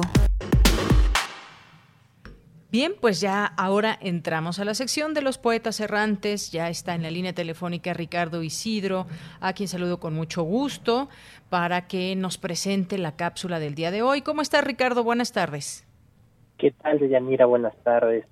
Te saludo con el optimismo que deja un largo encierro, y es que entre más tiempo pasa, menos falta para que acabe, y ese ya es un consuelo. Así es, el optimismo que deja un largo encierro. Me gustó esta, esta frase. Pues cuéntanos hoy qué vamos a escuchar, Ricardo. Sí, Deyanira, en Poetas Errantes constantemente estamos buscando caminos, visitando lugares, encontrando amigos, compartiendo alrededor de la poesía. Muestra de esto es la cápsula que preparé junto a Gabriel Tierra Fría, cápsula distinta a cualquier otra que hayamos presentado, pues lo de hoy es una entrevista al poeta César Cañedo, que a principios de marzo nos acompañó en una de nuestras reuniones de viernes que alguna vez fueron habituales en Radio Nam. Aquel día, César no solo fue poeta, sino que también fue errante y hasta serpiente, porque nos ayudó en la grabación de efectos especiales. Desde aquí le mando un abrazo. Pero vamos a la cápsula y regresamos porque les tenemos unos regalos. Claro que sí, adelante. Poeta soy, errado voy, buscando el sonido que deja la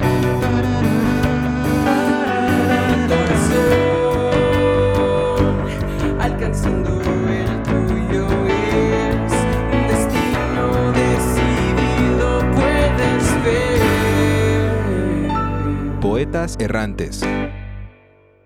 Hoy conversamos con el poeta César Cañedo. Bienvenido, César. Muchas gracias, Ricardo, y a los poetas errantes por invitarme. Naciste en El Fuerte, Sinaloa. Eres profesor de la UNAM. También has sido atleta, dedicado, apasionado. Y en 2019 te unes a José Emilio Pacheco, Elsa Cross, Javier Sicilia y A.E. Quintero al ganar el Premio Aguascalientes de Poesía con el libro Sigo escondiéndome detrás de mis ojos. Cuéntanos, César, ¿cómo nace este poemario? Sigo escondiéndome detrás de mis ojos, nace con mucho trabajo, es decir, aproximadamente fueron dos años de corregir, trabajar poema por poema, nace como un proyecto en el que fui haciendo poemas individualmente y eh, poco a poco fui hilándolos hasta tener una estructura, ciertos temas, cierta recurrencia y fue también una selección de decir qué se iba a entrar al libro y qué no, ¿no? Un proceso de oficio, de oficio de escritor y de poeta. Y además del oficio, César, emocionalmente, en los sentimientos, ¿qué hay de César Cañedo en este libro? Todo, digamos, está pues mi, mi trabajo volcado hacia la poesía y también emociones que van desde lo familiar, lo social, lo que hace el destino o lo que uno hace con el destino y lo que el destino nos hace a cada uno de nosotros. ¿Con este libro tú saldas alguna cuenta contigo mismo? Saldo la cuenta de, de comprometerme con el trabajo, con la poesía y con lo que quiero ser a partir de sigo escondiéndome detrás de mis ojos. ¿Podemos compartir algún poema con el radio escucha? Bien. Cuando estoy muy alegre compro fruta, porque es mi manera de despertarme menos solo. La escojo con detalle y pienso en la deliciosa golosina que son las uvas y en lo bien que se llevan con las tardes sin lluvia, en las vidas enganchadas de los plátanos y en las escondidillas que juegan las semillas de sandía. Disfruto esa función de adorno vivo que pueden tener en ciertas mesas, esa función de fiesta en serio, de familia reunida que son las frutas, porque es difícil comprar una fruta sola, pensarla sola, dejarla ennegrecer. ¿Cómo llegas de la soledad que yo creo que todos los radioescuchas han sentido alguna vez y cómo llegas a asociarla con la fruta? Pues ese es el trabajo de la poesía, en- encontrar poesía en todo, en la cotidiano, en la vida, en los actos, en ir al súper, en dormir, en despertar. No te quisiéramos dejar ir sin antes agradecerte que hayas estado con los poetas errantes y quisiéramos ver si nos podemos despedir con otro poema. Muchas gracias por la invitación de nuevo y muchas felicidades a los poetas errantes que sigan proyectándose y que sigan haciendo sus sueños. Me da seguridad ser el último en dormir. esa certeza de que el que duerme al último pensará mejor las cosas y podrá retirarse cuando lo que nos une o nos separe esté dormido. Dormir contigo siempre es una primera vez y a mí me incomoda siempre el primer sueño juntos. Mi brazo se acalambra, debo obligarme a que mi respiración no te despierte, dejar de ser para que tu sueño exista. A veces pienso que es mejor dormir lejanos y en extremos, para que sea más fácil ese recorrido juntos. ¿Acaso el saber dormir con otros sea un secreto que las parejas más fuertes no comparten? Lo que acabamos de escuchar es el proyecto radiofónico de los estudiantes que realizan el servicio social en Radio UNAM, unidos solo por el amor a la poesía y al sonido. Radio UNAM, experiencia sonora.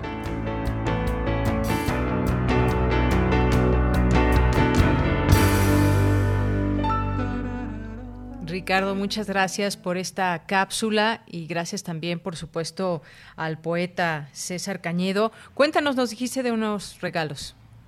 Sí, claro, lo prometido. Tenemos un par de ejemplares autografiados de Sigo escondiéndome detrás de mis ojos, que César Cañedo nos hizo el favor y tuvo el detalle de regalarnos. Y los poetas errantes ponemos el envío a cualquier parte de la República. Así que para los ganadores, la poesía les llegará hasta la puerta de su casa. Perfecto. Eh, Entonces, ¿Y qué tienen que hacer? Sí, eh, la dinámica es la siguiente. Es por Twitter y un poco aprovechando que las lecturas de poesía a través de redes sociales se pusieron de moda la semana pasada y con hashtags como el quédate en casa leyendo, eh, la dinámica es subir un breve video leyendo poesía de César Cañedo en un tuit que diga poesía en tiempos de coronavirus arroba prisma.ru arroba chocorrols. Eh, chocorrols es la cuenta particular del poeta, y el primer libro se regala al primer video que se suba y el segundo se regala al mejor video. Tienen hoy y mañana para participar. Muy bien, bueno, pues lo publicamos también. Ahí está convocatoria en nuestras redes sociales. Muchísimas gracias, Ricardo, y no se olviden de seguir a los poetas a través de su cuenta de Facebook, Poetas Errantes. Gracias, Poetas Ricardo. Errantes. Gracias a ti, Deyanira. Hasta luego. Y que ya leí que el primer lugar al que tú saldrías corriendo sería a Radio UNAM, que ya extrañas. Así es, ya extraño un montón esas instalaciones. Así es. Bueno, es, es lo a donde irías corriendo tú. Rápidamente, mira que hubo varias respuestas. Me quedan 30 segundos. José Luis León nos dice que cuando acabe la cuarentena va a ir a comer a San Miguel Regla. Qué rico y qué bonito lugar. Eh, Verónica Ortiz dice yo iría al teatro y a la cineteca. Eh, filósofo consultor nos dice yo iría a comprar unos buenos taquitos de pastor y de, y de regreso después, regreso a casa. Creo que después de tanto tiempo encerrado ya no me voy a acostumbrar a salir. Juan Jaso López dice definitivamente yo regresar a la oficina y de ahí a un bar. Eh, muchas gracias aquí por sus comentarios también. Bien, pues hasta luego Ricardo. Excelentes planes los de los radioescuchas. que nos Así inviten es. a todos, menos al de la oficina, solo al del bar. Solo al del bar y al cine también. Muchas gracias, claro. hasta luego. Hasta luego. Continuamos. Porque tu opinión es importante, síguenos en nuestras redes sociales, en Facebook como Prisma RU y en Twitter como arroba PrismaRU. Queremos escuchar tu voz. Nuestro teléfono en cabina es 55 36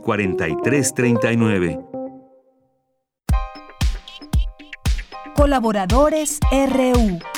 Literatura. ¿Qué tal Alejandro Toledo? ¿Cómo estás? Escritor y ensayista. Muy buenas tardes. Muy bien, Deyanira, ¿cómo estás tú? Yo estoy muy bien, muy contenta de escucharte y cuéntanos. Pues eh, fíjate que eh, varias editoriales lanzaron eh, una, un llamado a los lectores para, para buscar su, sus apoyos, ¿no? Porque ya, ya vimos que algunas editoriales como Anagrama, por ejemplo, eh, este, este, subió libros descargables para como apoyo a los lectores, que la- el Fondo de Cultura Económica tiene libros que se pueden leer en línea. Entonces, este, eh, hay editoriales como Almadía, como Era, como sexto piso que entienden que las, las acciones deben ser como recíprocas, ¿no? Entonces piden a los lectores que, que, que no los que no los abandonen, que, que sigan con ellos, que, que compren sus libros por las vías que, que se quieran en los portales de las librerías o directamente con ellos. Y una de las que a mí me parece que, bueno, la que la- me llamó la atención fue la editorial Era, ¿no? Que He hablado yo varias veces, de, por ejemplo, las ediciones de José Emilio Pacheco, son muy importantes, este, aquello de la poesía hindú que tradujo y prologó Elsa Cross.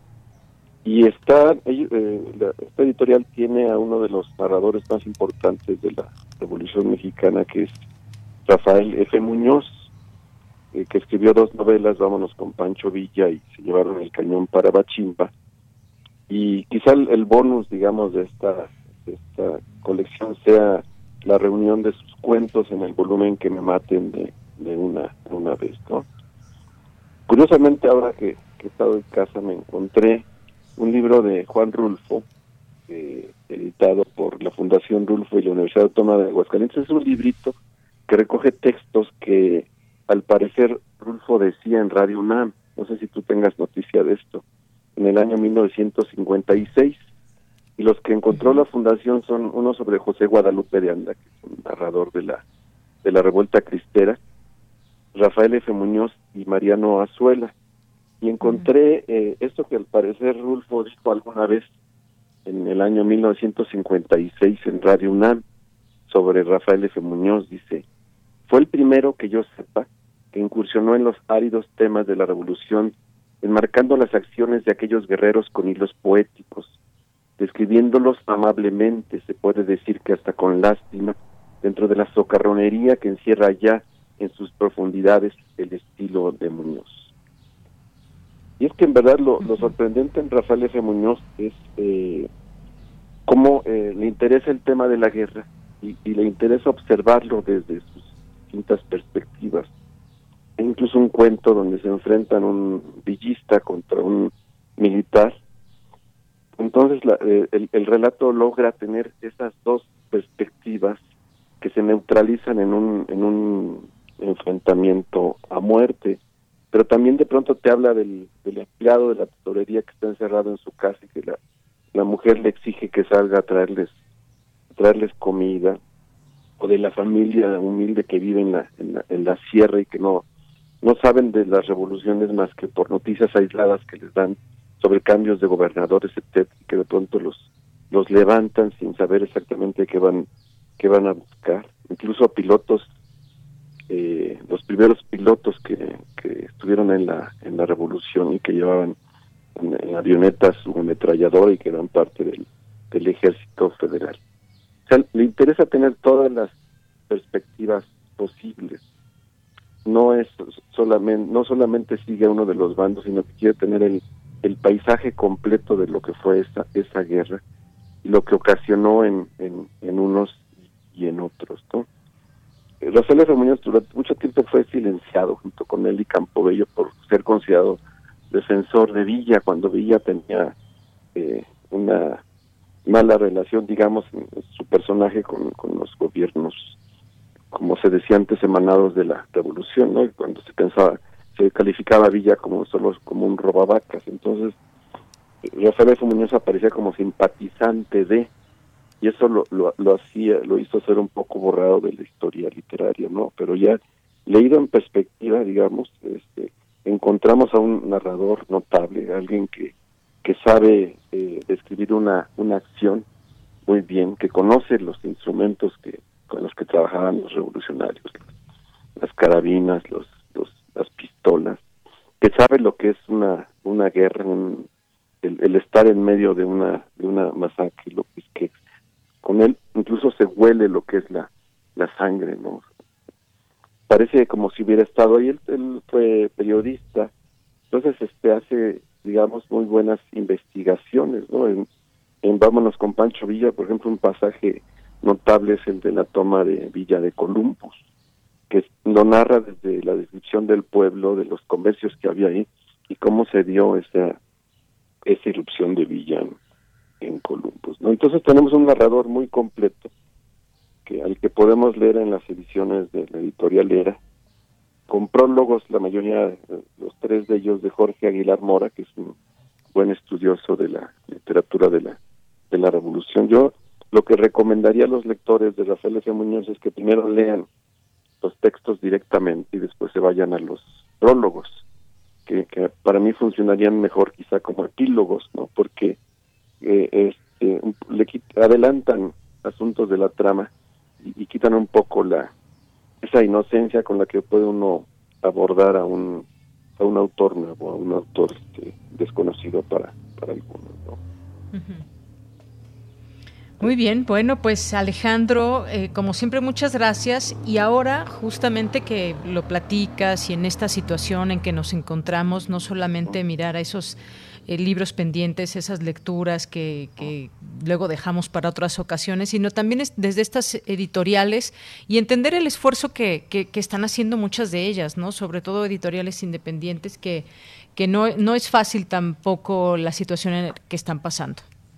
Sí, sí, no, no, no es sencilla. Y hay modo de, digo, aún en el, en el encierro, hay modo de pedir los libros y que te lleguen a la, a la casa, ¿no? No, no necesitamos ir directamente a la librería, tenemos que encontrar nuevas formas de, de acercarnos a los libros, ¿no? Claro, y es, y es- era es una editorial que tiene muy buen catálogo y que tiene estos esfuerzos como de, pronto, yo, yo no conocía los cuentos de, de Rafael F. Muñoz, conocía el Vámonos con Pancho Villa y la novela se llevaron el cañón para Bachimba, pero es, esta colección es muy importante y, y está en un solo tomo y creo que este es un es un muy buen trabajo editorial. Además son libros muy pulcros y son algo que a mí me gusta mucho, son libros cosidos y pegados que puedes tú abrir y este y, y, y no se te deshojan, ¿no? Como pasa luego con muchos últimamente con muchos libros españoles, ¿no? Entonces hay que valorar la calidad de del trabajo editorial de, de Era, de Sexto Piso y de Almaria que tienen que hacen, que hacen un gran esfuerzo que quizá pueda ser valorado por los lectores, ¿no? Efectivamente, pues sí, ya nos has hablado también en algún momento de esa calidad de los libros. Bueno, Alejandro, muchas gracias por estar con nosotros. Nos escuchamos en 15 días. Que estés muy bien. Igualmente tú. Muy buenas tardes. Continuamos. Prisma RU. Relatamos al mundo.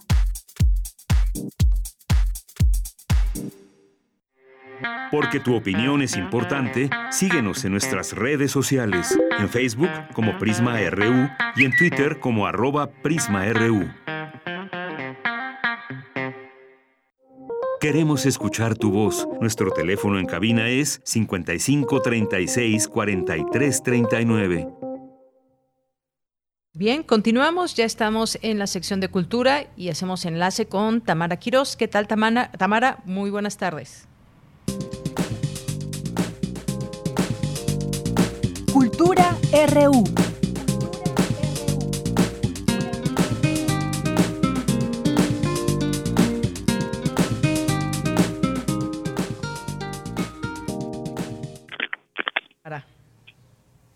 Sí, adelante, Tamara.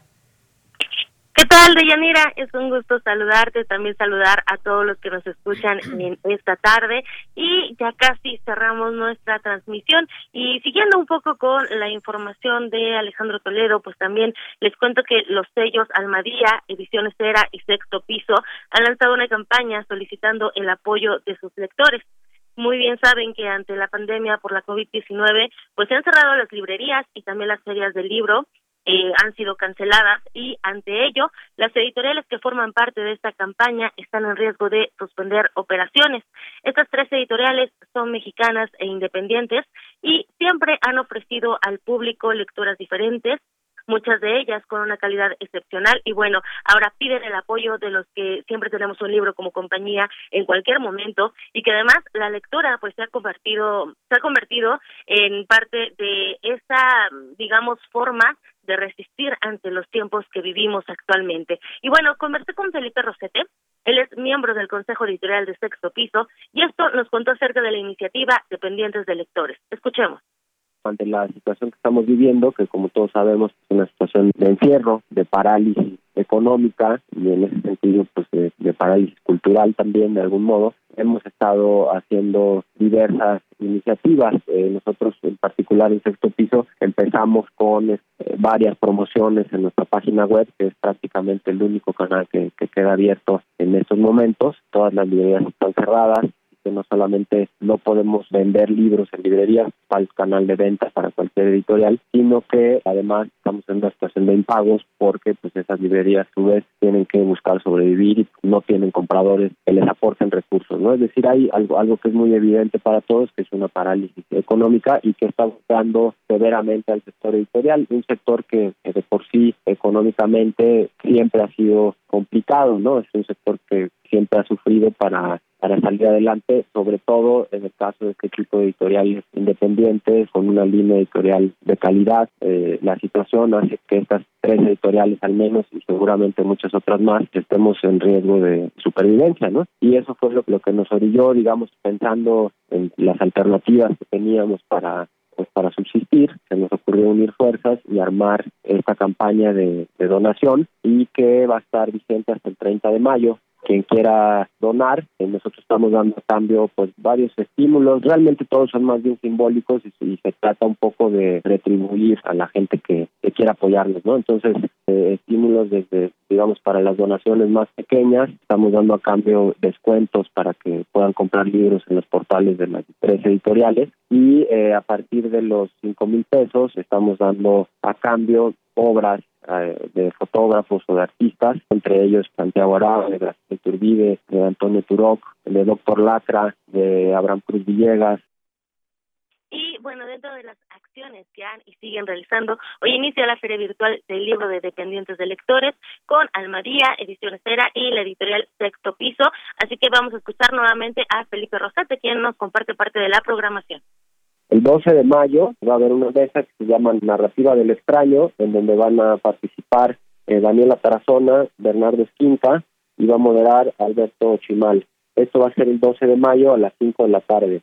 El 14 de mayo va a haber una mesa que se llama Lo Cotidiano en la Creación de Narrativas, en donde van a participar Karina Sosa, Carlos Manuel Álvarez, Luis Carlos Fuentes y voy a moderar yo, Felipe Rosete. Luego, el 15 de mayo a las 12.30 va a estar eh, Luis Jorge Bone, Brenda Navarro y Liliana Colanzi con Gina Jaramillo, ¿no? Y digo, se trata justo de autores nacionales e internacionales, pues los que han accedido a, a participar en esta iniciativa son autores de primer nivel todos. Y luego el 16 de mayo a la 1 pm hay una mesa que se llama Contar Hoy, en donde van a participar la, la escritora chilena Alejandra Costamaña y los mexicanos Eduardo Antonio Parra y Eduardo Rabaja, moderados por, por Mariana H.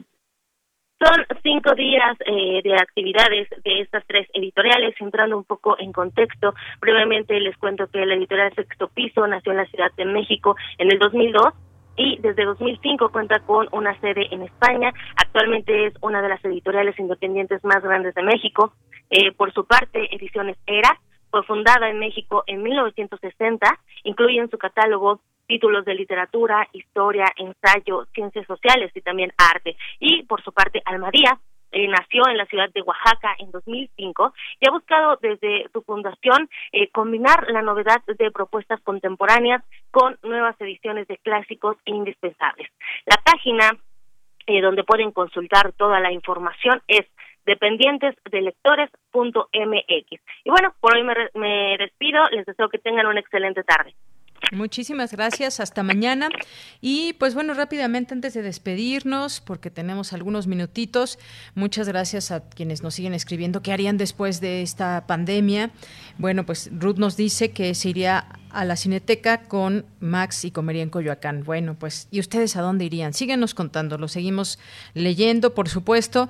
Gracias también a, eh, pues a todos nuestros amigos que nos siguen aquí escribiendo. La UNAM MX en su página de Twitter puso un día como hoy, se conmemora el Día del Comunicólogo, un Goya para los comunicólogos de la UNAM y con el hashtag Quédate en casa. Así que, pues, un saludo a todos los comunicólogos que están en tantos lugares, en tantos trabajos, un comunicólogo que puede insertarse en muchos sitios de trabajo. A todos ellos y los que nos están escuchando, un abrazo, muchas gracias. Gracias también a nuestros amigos de Escaparate que aquí nos, eh, nos mencionan en nuestras redes sociales. Muchas gracias también a todos los, los que hacen posible ese programa. Y pues nada, muchísimas gracias a todos ustedes que están por ahí, a compa Mario también, que aquí nos escribe. Ya está, por cierto, en, nuestra, en nuestras redes sociales esta oportunidad de ganarse el libro que nos decían los poetas, el libro de, de poesía de César Cañedo. Así que consúltenlo y sean, y por favor participen y ya les llegará el libro hasta su casa. Así que, pues bueno, ya nos vamos despidiendo. Gracias a todo el equipo, gracias allá a Rodrigo Aguilar en la producción, a Denis Licea en la asistencia, a todos los compañeros de continuidad, a Andrew Friedman, que está por allá en los controles técnicos, a todo el equipo de Prisma RU. Muchas gracias a todos los que hacen posible este espacio a través de, eh, de estas frecuencias y el trabajo que hacen desde casa. Pues ya nos vamos despidiendo con, música. A nombre de todo el equipo, a nombre de todos ellos, muchas gracias. Yo soy de Yanira Morán y nos sintonizamos mañana en punto de la una de la tarde. Y esto que vamos a escuchar, que es cortesía de nuestro productor, es de Perry Como. Eh, la canción se llama Papa Loves Mambo. Con este ritmo nos despedimos. Un día como hoy, pero de 2001, murió este cantante. Nos vamos, hasta mañana. With it, swings like a gate with it. He loses weight with it. Now he goes to,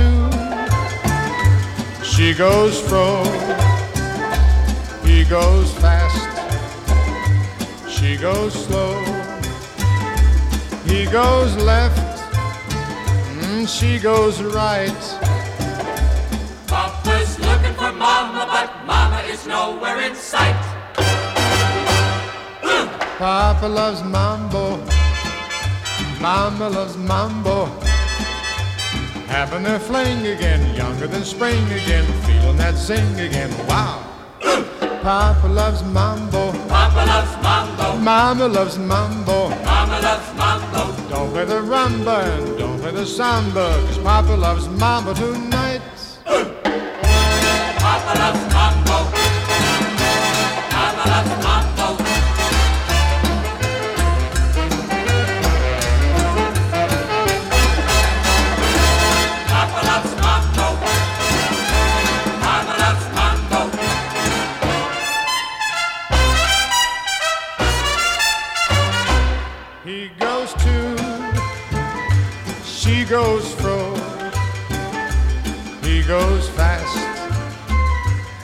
goes slow.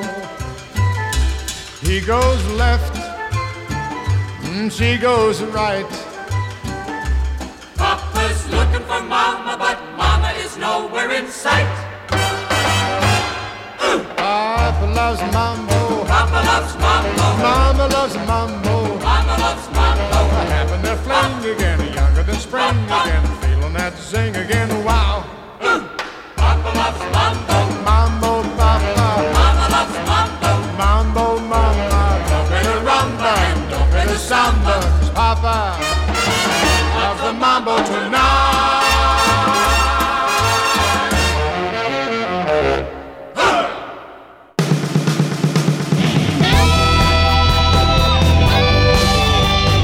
Prisma RU. Relatamos al mundo.